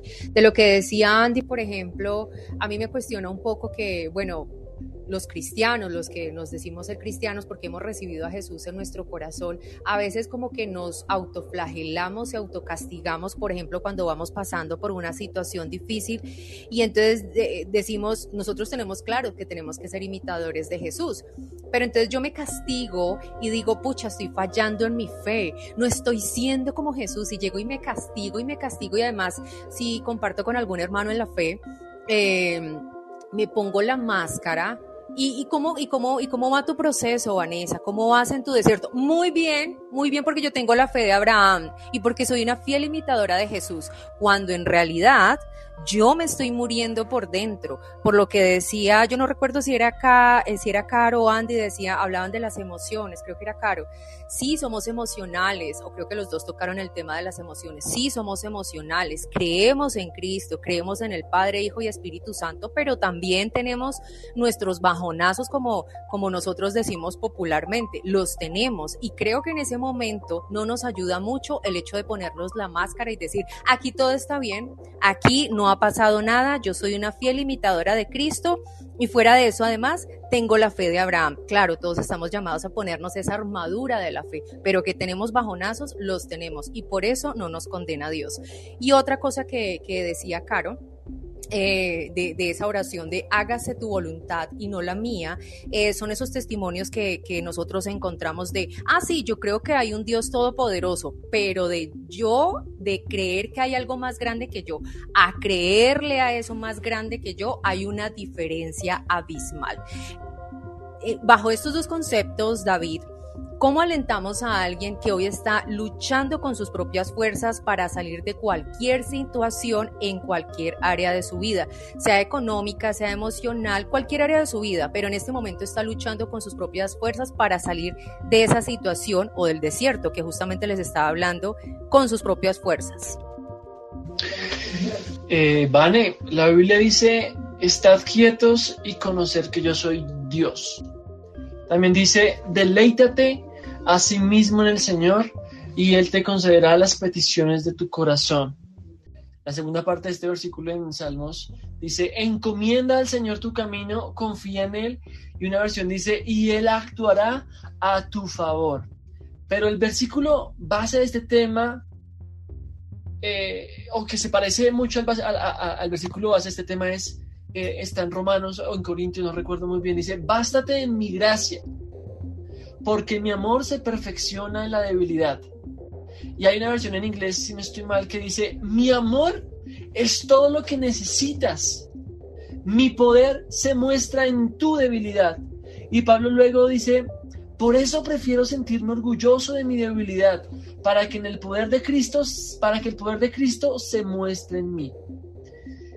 Y, y eso es muy interesante, ¿sabes? Cuando en algún momento de mi vida empecé a dejar de vivir de apariencias y a desintoxicarme de la vida. De hecho, salí de redes sociales completamente. Quería encajar. Eh, y, bueno, me desconecté básicamente. Le bajé el volumen porque estaba gritando bastante duro el mundo, las personas, las situaciones, la moda, etc. Empecé en un camino de libertad. Pero recordar que Dios es mi esperanza fue lo mejor. Y es lo que hoy digo, y lo hablamos al principio, en ese sentido, ¿cómo alentaría a una persona que está luchando en sus propias fuerzas para salir de cualquier situación?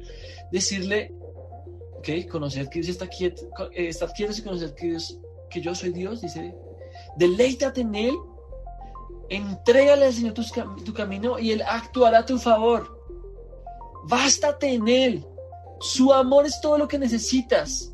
Su poder se muestra en tu debilidad, ¿sí? Bástate en mi gracia, dice.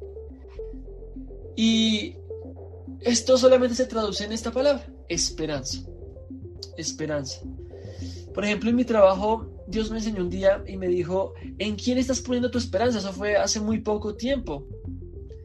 eh, yo estaba como en pandemia, uno de los milagros que Dios hizo en mi vida fue que yo trabajo en, yo soy empleado y increíblemente, ¿quién lo diría? Pero durante la cuarentena yo fui promovido tres veces. No me glorío en esto, sino que doy gloria a Dios por esto y por qué lo cuento. Porque cada vez que iba a un nuevo rol, no sé, ha sido algo interesante en todos mis roles en, la compañía y quedo en gracia con mis jefes. Es una cosa increíble. La gente dice, no, usted es el consentido jefe. no, para nada. No soy lambón. Simplemente soy quien soy. Y, y cada vez que iba pasando el tiempo, los descabezaban. ¿Cómo así digo yo los descabezaban? Salían de la compañía o los despedían o se iban y yo decía, ¿y ahora qué va a hacer de mí? La, la cuarentena, este espacio, Dios, ¿qué va a pasar? Y la desesperación, y yo quería tener el control porque es que yo tenía la esperanza de que mi jefe me iba a cuidar el puesto, iba a crecer, iba a tener un aumento, etc. Y llegó un momento en el que yo estaba, de hecho, cubriendo un rol que me ofrecieron y yo tenía que volver al cargo anterior. Pero en ese cargo anterior había sacado a ese líder de ese cargo y y yo estaba preocupado, no, me van a sacar a mí también, no sé qué.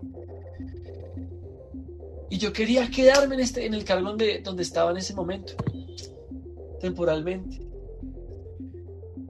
Y en medio de toda la desesperación, un día corrí a Dios y Dios solamente me dijo, ¿en quién estás poniendo tu esperanza? Se las recomiendo, esto me lo decía a través de una prédica de una de las predicadoras de nuestra iglesia que se llama Natalia Nieto y, les recomiendo, si, si, puedo recomendarla en el podcast, se llama Prisioneros de la Esperanza de Natalia Nieto, escúchenla, les va a enseñar mucho acerca de la esperanza. Y ellos me decían, ¿quién estás poniendo tu esperanza? ¿En tu jefe? Y yo decidí confesarlo y creerlo y decir, bueno, Señor, yo pongo mi esperanza en ti. Cuando dije esto, simplemente algo se desató en mi vida. Y todo comenzó a pasar, no solo como yo quería, como decía Salmos, deleítate a sí mismo Señor, Él te concederá las peticiones de, de tu corazón, encomienda al Señor tu camino y confía en Él y Él actuará. Pero recuerden el contexto de esta palabra, confianza, esperanza total en Dios. Y cuando eso sucedió fue que empecé a recibir lo que deseaba. Y aún más, fui sorprendido, porque los pensamientos de Dios no son los míos, porque sus planes no son los míos, son más altos, dice la Biblia. Entonces, esto es lo que yo le, eh, aconsejaría o le recomendaría a una persona que está luchando en sus propias fuerzas. Eh, no son mis palabras, realmente es la palabra de Dios la que hoy nos aconseja respecto a este tema. Yo, yo quisiera complementar algo muy rápido ahí, es un testimonio, porque siento que debo compartirlo y, es en relación con lo que tú estás diciendo del trabajo. Creo que muchas veces nosotros ponemos muchas cosas, eh, ponemos en muchas cosas nuestra esperanza y una de ellas eh, son las personas, padres, hijos, novios, etcétera, como ídolos y, una de ellas es el, el trabajo porque a través del trabajo creemos que obtenemos el dinero. Entonces, ¿qué pasó hace siete años? Yo estaba trabajando en, una, en un buen lugar, pero yo no me sentía realmente plena. Yo sentía que, que, podía, quería hacer algo más que ir a una oficina. Yo respeto, valoro todos los oficinistas, los admiro, pero no todos tenemos ese llamado. Entonces yo entro al baño de, de ese edificio, de la oficina, y le digo a Dios, Señor, yo veo en la Biblia un Dios que provee de muchas maneras. Yo veo un Dios grande, un Dios poderoso. Yo, yo siento que yo me estoy aferrando a este trabajo porque ya llevo tres años, lo que sea. Yo quiero conocer a ese Dios, yo quiero conocer a ese Dios que provee en esas maneras. Y, y ya, entonces me fui, bueno, listo, fue una oración más. Y eso fue en un diciembre de hace siete años, del año 2013. Y el 30, no, el 29 de diciembre me llaman a la oficina de la, directora y me dicen, mira, tú has sido eh, súper buena trabajadora, sabes que te hemos mantenido de, un cargo a otro, cuando se ha terminado un proyecto te pasamos a otro, pero esta vez eh, la oficina está en quiebra, o no en quiebra, están mal y definitivamente no te podemos seguir sosteniendo. te vamos a dar tal cosa y muchas gracias por tus servicios. Y yo como que, ¿what? ¿Qué? Yo no, esto no puede estar pasando.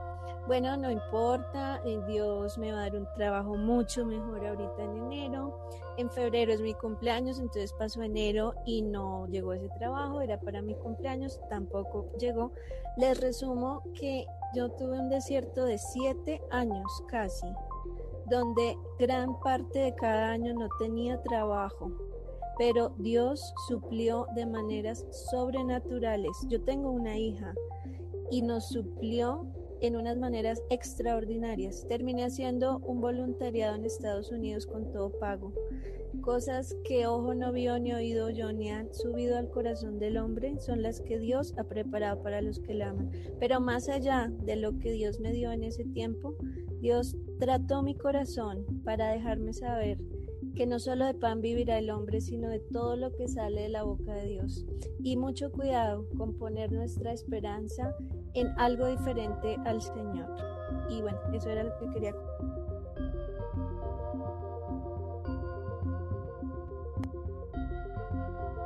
es lo que hablábamos hace algún momento de, esa dependencia a Dios, eh, de lo que tú también decías, hágase tu voluntad y no la mía, ¿no? Entonces nos da miedo decirle a Dios, en serio, venga y gobierna en mi vida. Cristo Jesús, seas tú el Señor de mi vida. Lléname con el Espíritu Santo, que es el ayudador que tú me prometiste y que hoy está conmigo. Nos cuesta, nos da miedísimo. Además, aquí hay algo bien especial, porque no lo vemos.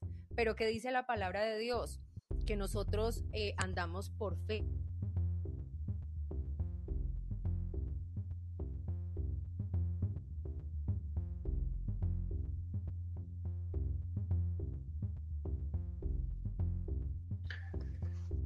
Creo que Vane se cayó. Sí, estaba pensando lo mismo. Se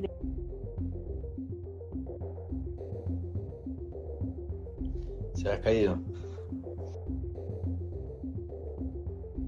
Y Vero, creo que quedas tú porque Kate también estaba teniendo como problemas con, con la conexión y no la veo acá. Tú, tú dirás. Hola, ya volví. Entonces les estaba diciendo que dice que, pues obviamente que nosotros vivimos por fe, no por vista, entonces eh, nos da miedo confiar en Dios porque no lo vemos, eh, pero el justo por la fe vivirá. Y obviamente cuando tenemos fe, muchas veces no es, es, eso de es que como yo lo veo, entonces tengo fe, entonces estoy confiando plenamente porque como lo estoy viendo, pero como si vemos a simples mortales, en ese confiamos y confiamos ciegamente. Entonces es, son esas lecciones duras, humanamente duras, porque es aprender a confiar eh, plenamente en nuestro Padre Celestial. Aquí hay una pregunta antes de darle paso a Vero con la pregunta final para todos ustedes y es de Cintia Martínez. Dice, hola, buenas noches chicos, gracias por compartir de su conocimiento.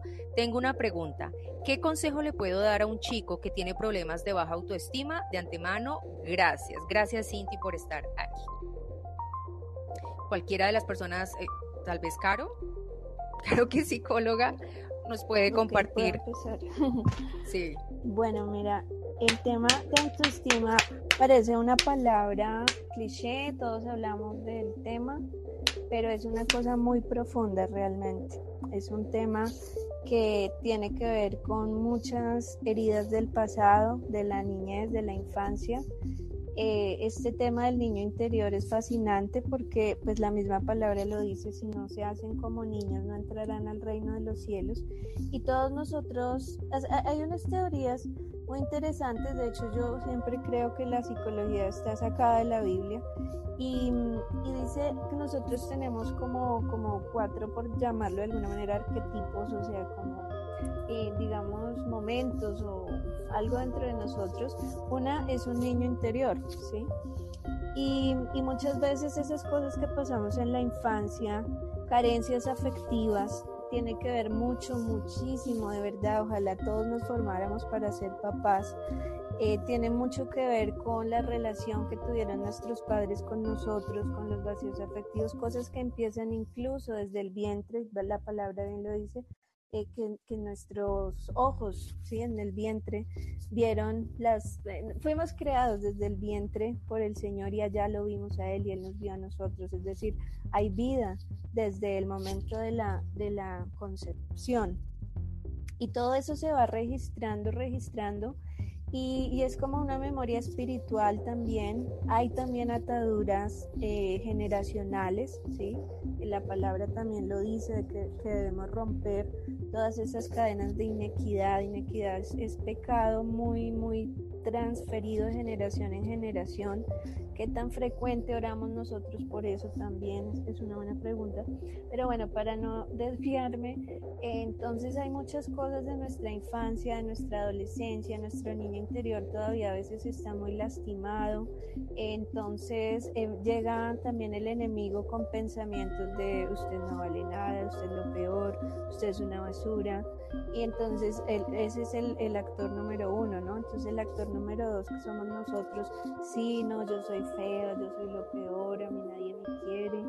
Y, por, y en el actor número tres está el Señor con su palabra diciéndonos, eres la niña de mis ojos, eh, te amo, en el desierto te llevé para corregirte, cosas tan maravillosas como solo el amor de Dios nos puede, nos puede decir pero esa voz parece que a veces fuera más, más pequeña, ¿sí? O sea que tenemos tanto dolor en nuestro niño interior, en nuestra vida, que no logramos como permitirle a esa voz, la voz del Espíritu Santo, que nos revele realmente la verdad. Así que digamos que hablar y decir una sola cosa de autoestima realmente no sería posible.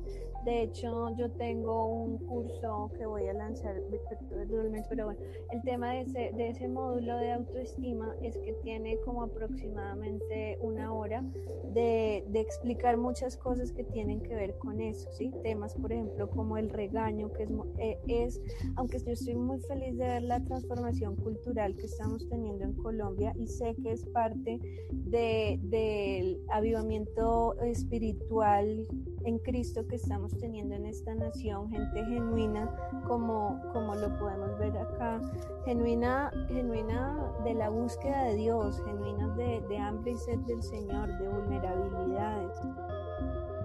Entonces, claro, Dios vuelve su rostro hacia nosotros y está cambiando nuestra nación. Entonces ya estamos dejando un poco de gritar a los niños, de, de, hablarles feo, de tratarlos mal, de que si se cae más encima le doy, de cosas como esas que uno después ya cuando abre sus ojos espirituales dice, Dios mío, ¿por qué?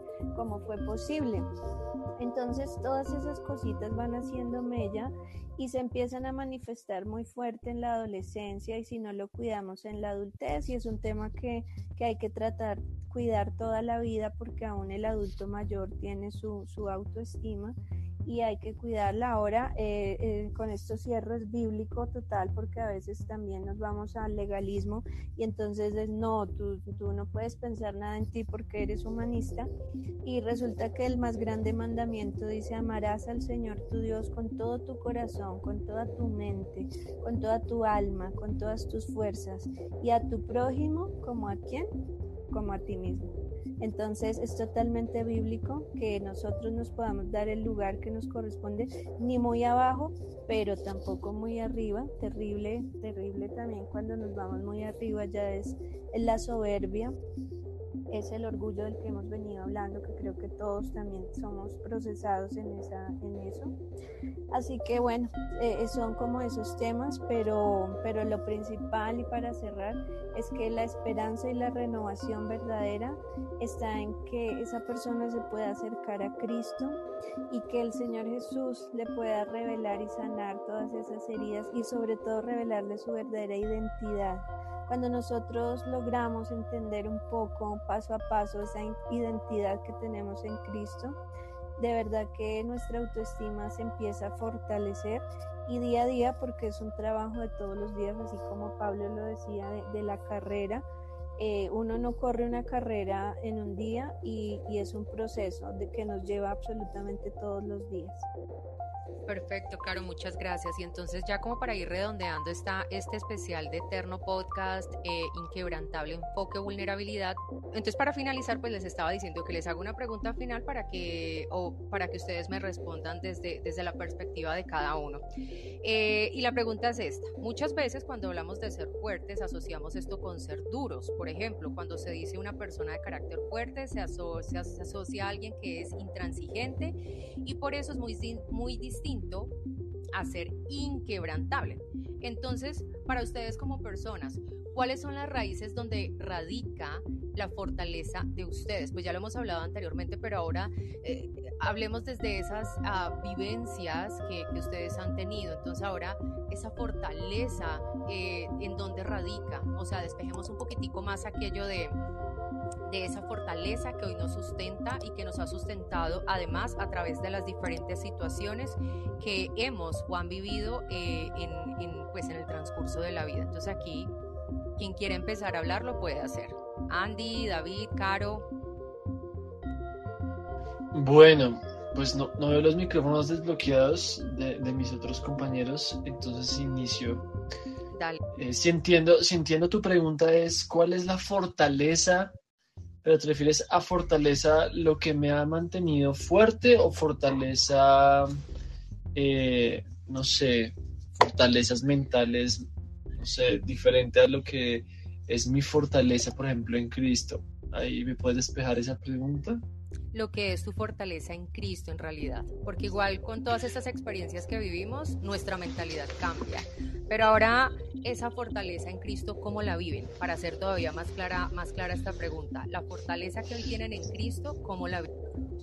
En mi caso, Vane, eh, equipo, eh, hábitos, hábitos del cristiano básicamente, ¿sabes? Creo que deberían ser los hábitos que todos deberíamos tener eh, hago énfasis en el proceso que nos forma en el, lugar donde yo me congrego. Y uno de ellos es la oración, ¿saben? La oración. ¿Por qué orar? Porque Jesús lo hacía, ¿sí? Y si Jesús lo hacía, nosotros necesitamos hacerlo, ¿sabes? Entonces, si nosotros no tenemos el hábito de la oración diaria, es decir, de hablar diariamente con Dios, probablemente nos volvamos vulnerables, ¿sí? La Biblia dice que el Señor escucha mi voz por la mañana, cada día llevo a ti mis peticiones y quedo a la espera. Entonces es importante buscar todas las mañanas y exponer mis peticiones y esperar. Algo que a veces no, no entendemos a veces de la oración es Dios no me habla, pero muchas veces es porque no le preguntamos, ¿sí? Eh, ¿Qué otra cosa? Leer la Biblia todos los días, dice Santiago 1.22. De acuerdo, eh, digo, no solo escuchen la palabra de Dios, tienen que ponerla en práctica, de lo contrario solamente se engañan a sí mismos. Pues si escuchan la palabra de Dios, pero no la obedeces, sería como ver tu cara en un espejo, te ves a ti mismo, luego te alejas y te olvidas de cómo eres. Pero si miras atentamente la ley perfecta que te hace libre y pones en práctica y no olvidas lo que escuchaste, entonces Dios te bendecirá por tu obediencia, ¿sí? Entonces, no es solamente escuchar la Biblia, no, es leerla y ponerla en práctica, ¿sí? Entonces, esa es otra de las cosas que mantiene, mantienen fuerte. Tercero, la comunión con el Espíritu Santo. Sabemos que después de que Jesús se fue, dijo, me iré a preparar morada, es decir, tenemos una esperanza de que en el cielo está preparando un lugar para nosotros Dijo, pero no se preocupen, no se angustien, no se pongan tristes. Yo dejo con ustedes al Espíritu Santo. Entonces, tenemos al Espíritu Santo. Y muchas veces no somos conscientes o incluso creemos que Él es una persona más, ¿saben? Y no, y, no, es, no es menos importante que el Padre y que el Hijo, es igual de importante. Entonces, la comunión con el Espíritu, aprendamos a hablar con Él. Entonces, aprender a hablar con Él. Por ejemplo, les pongo un caso personal. Eh, una noche yo estaba intentando dormir, pero estaba siendo bombardeado en mi mente con pensamientos de lujuria. Hay unas cosas súper, súper pesadas. Y yo decía, pero Dios, yo me había determinado que no iba a haber ni pornografía, ni me iba a masturbar, ni cosas de estas. Pero yo decía, bueno, ¿qué hago? En mis fuerzas no puedo. Y me acordé de la palabra porque en esa semana estaba estudiando respecto al Espíritu Santo y dice, yo estoy ahí para ayudarte. Y yo solamente me detuve de luchar con esto y le dije, Espíritu Santo, necesito tu ayuda. Y fue en cuestión de segundos que Él se llevó todo. Porque lo que yo no puedo, Él sí puede. De nuevo, que es el contexto de eso. Entonces, la comunión con el Espíritu Santo en Juan 10, 16, 14 dice, Él manifiesta su presencia y poder a los que anhelan su compañía. Entonces, anhelen su compañía. ¿Sí? Jesús dijo, el Espíritu Santo me glorificará, porque Él tomará de lo mío y se los dará a ustedes. Entonces, la comunión del Espíritu. Cuarto, eh, asistir a la iglesia. Importantísimo, importantísimo asistir a la iglesia. En Mateo Jesús también nos dice o nos enseña, para que seamos formados y avancemos necesitemos, necesitamos ser parte de una iglesia.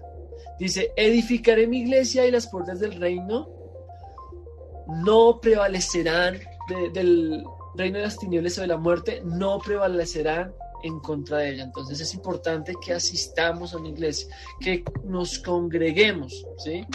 De hecho, también David Lora decía, lo único que le pido al Señor, lo que más anhelo es vivir en la casa del Señor todos los días. Entonces, eh, asistir a la iglesia. Y quinto, hablar con hablar de otros o con otros más bien de Jesús, ¿sí?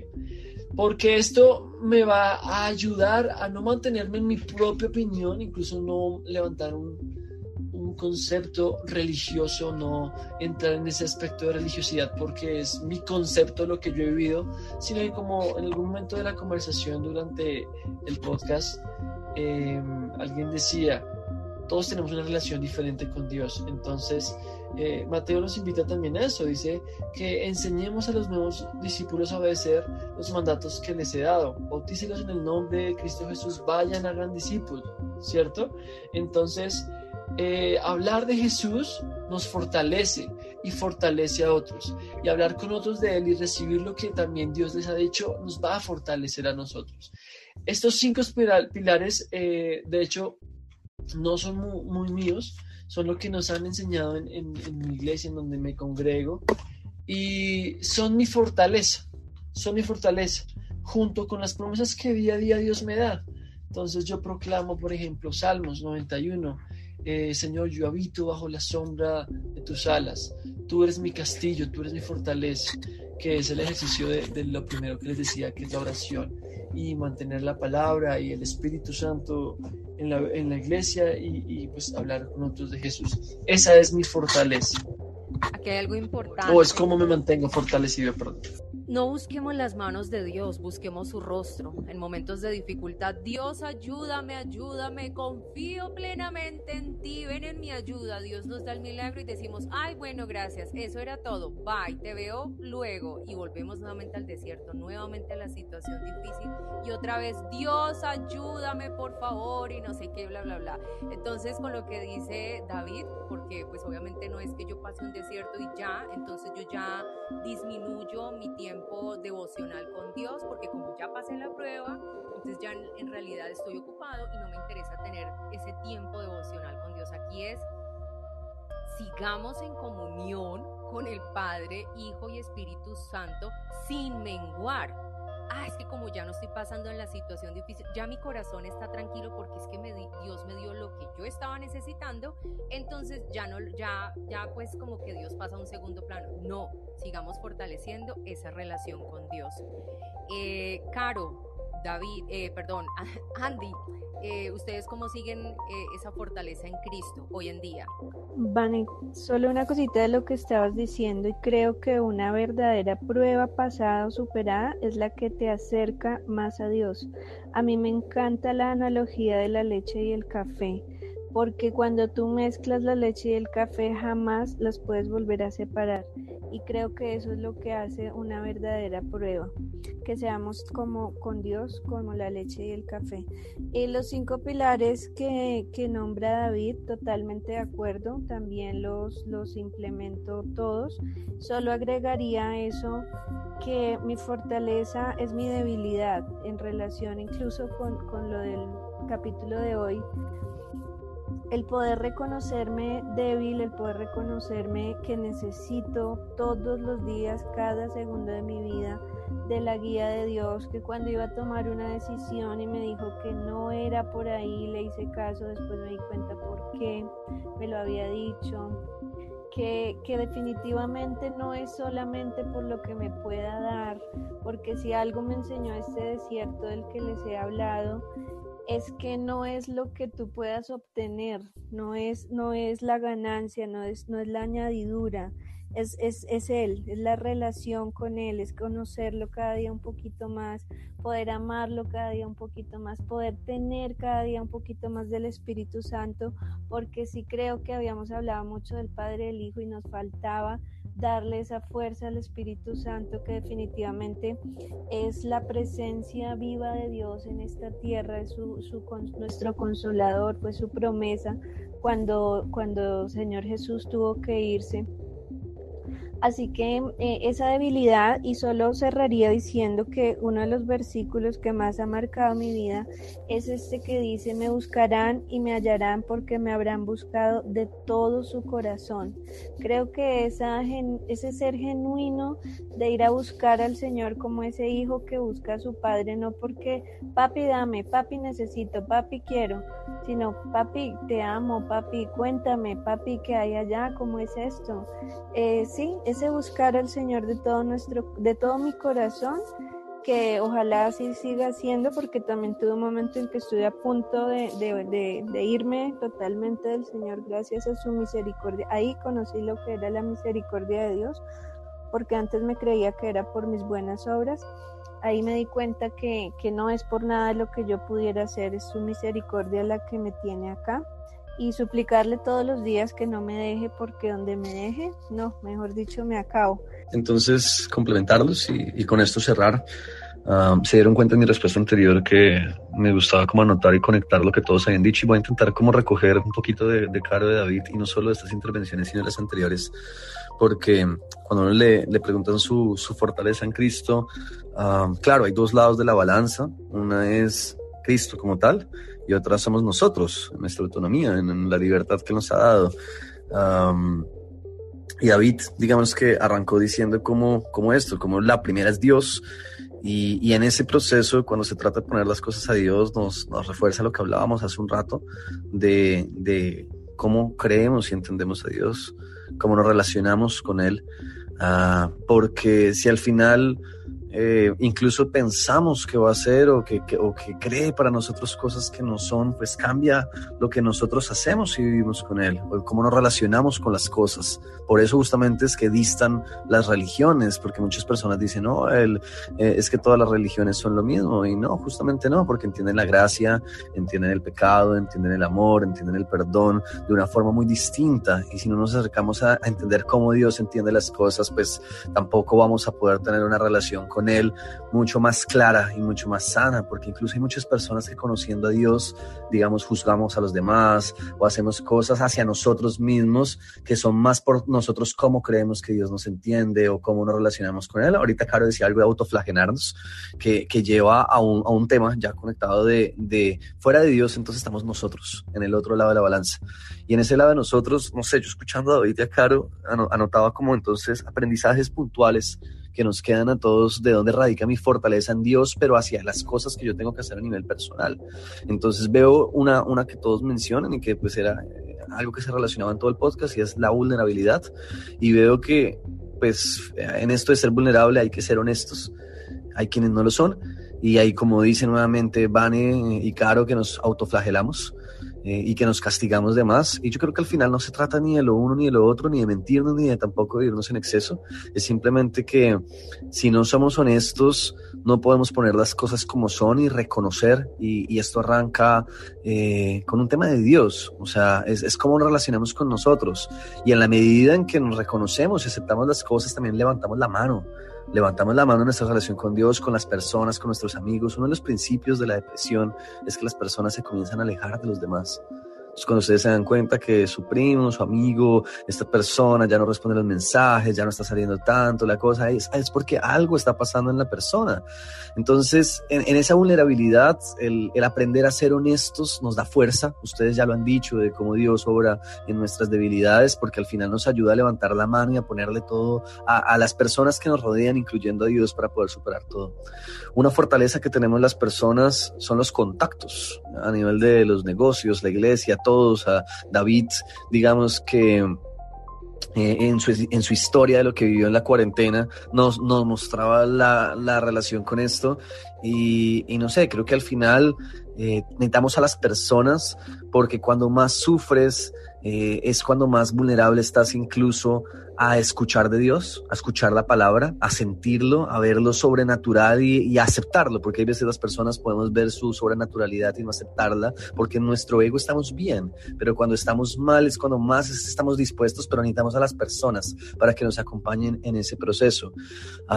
el, los contactos, la vulnerabilidad, el amor, se vuelve el, el Ah, ah, hubo, algo que, decía Carolina con su testimonio, como que me, me, gustó mucho. Eh, y, cuando dice esto de no podemos poner nuestra fuerza en el trabajo, tampoco es en las empresas, incluso se los digo así, o sea, eh, en nuestros esfuerzos de evangelizar, nosotros hacemos las cosas por amor. Y en ese sentido, cuando uno hace algo, no es porque yo estoy esperando volverme multimillonario con los negocios que hago, es que si yo me voy a morir, es que las cosas no son nuestras. Entonces, se los digo, esto, es como los médicos. Los médicos sirven a las personas, aman a las personas, Jesús vino a servir, pero no pueden sufrir con cada paciente. Obviamente se compadecen, tienen compasión y por eso sirven y lo hacen con agrado y lo hacen con ganas, pero pues el paciente se va a morir de cáncer o tiene o X, Y cosa, pero uno no deja de servir. Si la empresa se quiebra, si el trabajo falla, si el gobierno un día se cae, si entramos en guerra, si llega otra pandemia, no importa, nada que hacer, no depende de nosotros. Lo que sí depende de nosotros es qué hacemos al otro día, es cómo nos relacionamos con Dios, cómo nos relacionamos con los demás, qué hacemos de esto. Y esto me lleva a un tema, y esto es bíblico en la fortaleza que uno tiene con Dios y es el conocimiento. Mucho de lo que estuvimos hablando acá es de cómo entendemos a Dios, de cómo conocemos a Dios y en ese sentido, cómo nos da herramientas. Y, yo les mostraba a ustedes cómo desde lo secular, desde lo técnico, ahí están las cosas. Y también ya desde lo espiritual, pues Él nos muestra, porque al final el conocimiento son ver las posibilidades. Yo les decía ahorita como, como, cómo lo conectaba con negocios y cuando Caro entonces ahorita dice es que Jesús vino eh, como una persona pobre porque era parte de la historia que él tenía que vivir. Yo me decía, claro, tiene toda la razón, es que a nosotros Dios nos dio una identidad de mayordomío, de señordomío, o sea, el, el, el, el, tema de la relación con el dinero no es, no es crear una empresa o no, es, es, es que al final la empresa no es ni nada de lo que uno haga, es realmente nuestro, nosotros nos vamos a morir. El, el, punto es que al final cuando Jesús viene lo hace de una forma para servirnos o para amarnos porque es que ahí está su gracia. Él no se viene como esperaban los judíos en la época, como un Hércules, que iba a llegar a sacarlos del imperio romano y a gobernar todo ya y a solucionar todo lo que ellos estaban viviendo como esclavos. Jesús vino con amor, vino con esa vulnerabilidad, vino moviéndose entre las personas con los contactos, o sea, todo esto que estamos hablando del conocimiento, mostrando las cosas. Quiero finalizar conectando con la pregunta que hizo Cintia sobre los temas de autoestima y conectando con todo esto porque también David habló de sus eh, retos que vivió en temas de lujuria y, y, al final cuando uno revisa, hay muchas enfermedades psicológicas hoy, está el estrés que lleva mucho burnout, la ansiedad que hoy se vive, adicciones, hay muchas cosas que se están exponenciando con la pandemia. Caro decía que la psicología parece bíblica. Y, y, claro, obvio, porque es que la, la Biblia habla de la naturaleza humana y, nuestra naturaleza tiene una lógica colectiva, social, individual, que es influida, por eso ya, ya lo estoy diciendo en esta respuesta, por esa doble balanza entre Dios y nosotros y ese nosotros puede ser un adiós en exceso a nosotros mismos y claro, me encanta como eh, ella lo dice es que no nos podemos amar, o sea, no es, no es solo Dios, es también nosotros y es a los demás, porque en esa triada es donde nosotros en esta tierra construimos una forma de relacionarnos con la vida de una forma sana para llegar a esa muerte, para llegar a relacionarnos con Dios. Al final, em, creo que el, el, no ser incrementables es siéndolo nosotros primero, es entendiendo que igual nos vamos a morir, es entenderlo, aceptarlo, ya lo hablamos antes, y en ese proceso ver que apoyarnos entre los demás, que ser vulnerables, que hacer con las cosas con amor, hace que no importa lo que esté sucediendo y lo que va a llegar, a llegar lo vamos a vivir con mayor tranquilidad, lo vamos a hacer mejor, lo vamos a hacer más chill y vamos a amarnos los unos a los otros en ese proceso. Igual, o sea, yo se los digo, como esto que decía eh, Vero de estadísticas, de todo, en el, en, si ustedes se ponen a buscar en internet, miran proyecciones, mira todo, el mundo no va para un mejor lugar. Pero esto no es un tema de estadísticas, es un tema bíblico, es la historia que ya Dios nos puso en la Biblia. Y esto lo digo para ser muy crudos y muy críticos en que al final todo esto se trata no solo de cómo ver a lo eterno que lo hablamos, sino también ver al presente y que si nos replanteamos el cómo entendemos las cosas, la economía, la vida, la guerra, la pobreza, vamos a vivir aquí unos tiempos más chéveres, ayudar a las personas y llevarles a Dios, mientras que lo que ya es bíblico va a terminar sucediendo. Eso es lo que les podría aportar. Súper.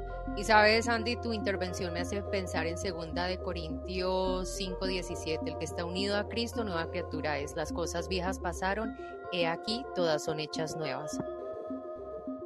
A nuestros invitados, muchísimas gracias. Eh, pues la verdad es que como decíamos al principio, Básicamente aquí desnudamos nuestra alma, estas son nuestras vivencias, esto es lo que somos, esto es lo que surge a partir de esta conversación, este es el mensaje que quería, queríamos darles a, todos ustedes, no por nuestras fuerzas, no porque seamos los inquebrantables, los invencibles, sino por lo que hemos aprendido, por lo que Dios nos ha llevado a aprender a través de todo lo que, que nos ha hecho vivir en las situaciones difíciles, en los desiertos y que ha hecho de nosotros esas nuevas criaturas, esas nuevas criaturas que hoy en día prefieren decir, prefiero gloriarme de ser débil para que repose sobre mí el poder de Cristo. Y hoy en día decir, confío plenamente en Dios. No a medias, no a poquito, no al 30, no sé qué, 100% en Dios. Aunque esto me lleva a pensar obviamente en el camino de santidad, que no es de un día para otro, es en realidad durante el transcurso de nuestras vidas. Eh, despidamos entonces, porque bueno, este, si aquí seguimos, seguimos toda la noche hablando porque esta conversación en realidad está muy buena.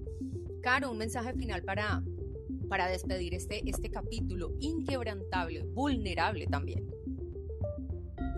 Ok, sí, me estaba riendo porque sí, definitivamente cuando nos apasionamos con Dios, por Dios y en Dios, eh, como que podemos seguir sin, sin parar. Ya dos horas. Y es que además es muy apasionante, o sea, a, mí me apasiona demasiado. Y el tiempo, por ejemplo, para salir a hacer un live redes sociales, en Instagram, que máximo 50 minutos y digo, oh, por Dios, eso es, eso es muy poquito. En fin, despidamos, Caro. Bueno, sí, muchísimas gracias a Dios primero, a todos ustedes, de verdad, creo que que el, el, que es fiel en lo poco, sobre lo mucho se pondrá, pero no sobre cosas materiales, sino que hoy ha sido para mí y creo, creo para todos eh, una, no sé, como algo muy especial, sí, como, como esas invitaciones sorpresa que Dios te tiene y banquete era la palabra que quería utilizar. Un banquete así súper, súper especial porque he aprendido un montón. Me voy a ir a, poner mis notas antes que se me olviden. Entonces, muchísimas gracias y espero también haber podido aportar. Sí, así, así fue. créenos que, que, todos aprendimos aquí unos de los otros. Este, David, un mensaje final para, para, para este capítulo, que ya llegó al final. Eh, pues el mensaje final yo creo que es nada lo que decía Pablo, puesto los ojos en el Señor, el autor y consumador de la fe. Corramos esta carrera con paciencia. Eh, ¿Y cuánto dura esta carrera? Dice que hasta el día en el que vuelva. Entonces, ánimo, pongan su esperanza en Dios. Eh, gracias por la invitación. Realmente ha sido demasiado constructivo para todos. Para mí en lo personal lo fue.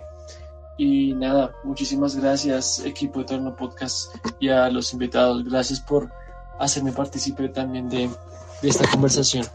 Súper, súper. Andy, un mensaje final Gracias a todos. Eh, es muy chévere, como les dije al principio en la primera pregunta, llevarse las notas de todo lo que estaban diciendo y, complementarnos el, uno al otro. Ah, definitivamente los que más crecemos somos los que compartimos.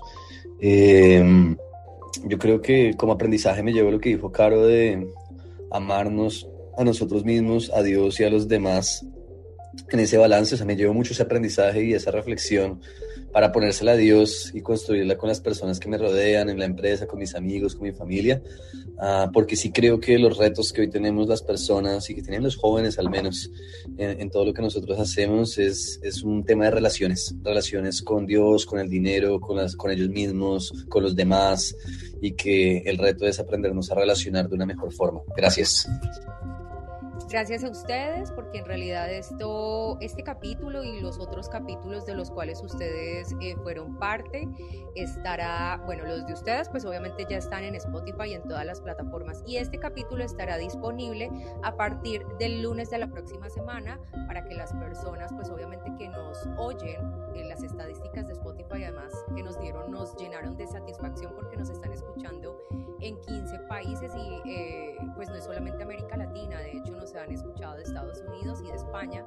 Entonces eso pues nos llena demasiado el corazón porque eh, creo que fue Caro o fue Andrés, eh, no sé por qué, no sé confundido en este capítulo, pero decía, no es ni siquiera, o era, David, o era David, bueno, no sé, no es ni siquiera en nuestras, en nuestras fuerzas de evangelización para los hermanos, sino que es la obra de Dios. Entonces nosotros empezamos esto como, ah, es que nos gusta, cada una tenía un talento, cada una tenía algo para aportar en eterno, pero jamás pensamos que Dios iba a ir engrandeciendo esta obra al punto de que Spotify como cierre de año nos entregara estadísticas geniales de que de hecho nos están escuchando en 15 países cerrando este año. Y eso que no empezamos eterno en enero, sino que lo empezamos como en febrero, marzo de este año y ya vamos por, por 15 países que obviamente nos están escuchando y seguramente Dios seguirá porque no es en nuestras fuerzas, sino es en, en las de Él. Entonces, recuerden, este capítulo estará en Spotify y en todas las plataformas y recuerden que esto es Eterno Podcast. Nos escuchamos el domingo con un nuevo especial.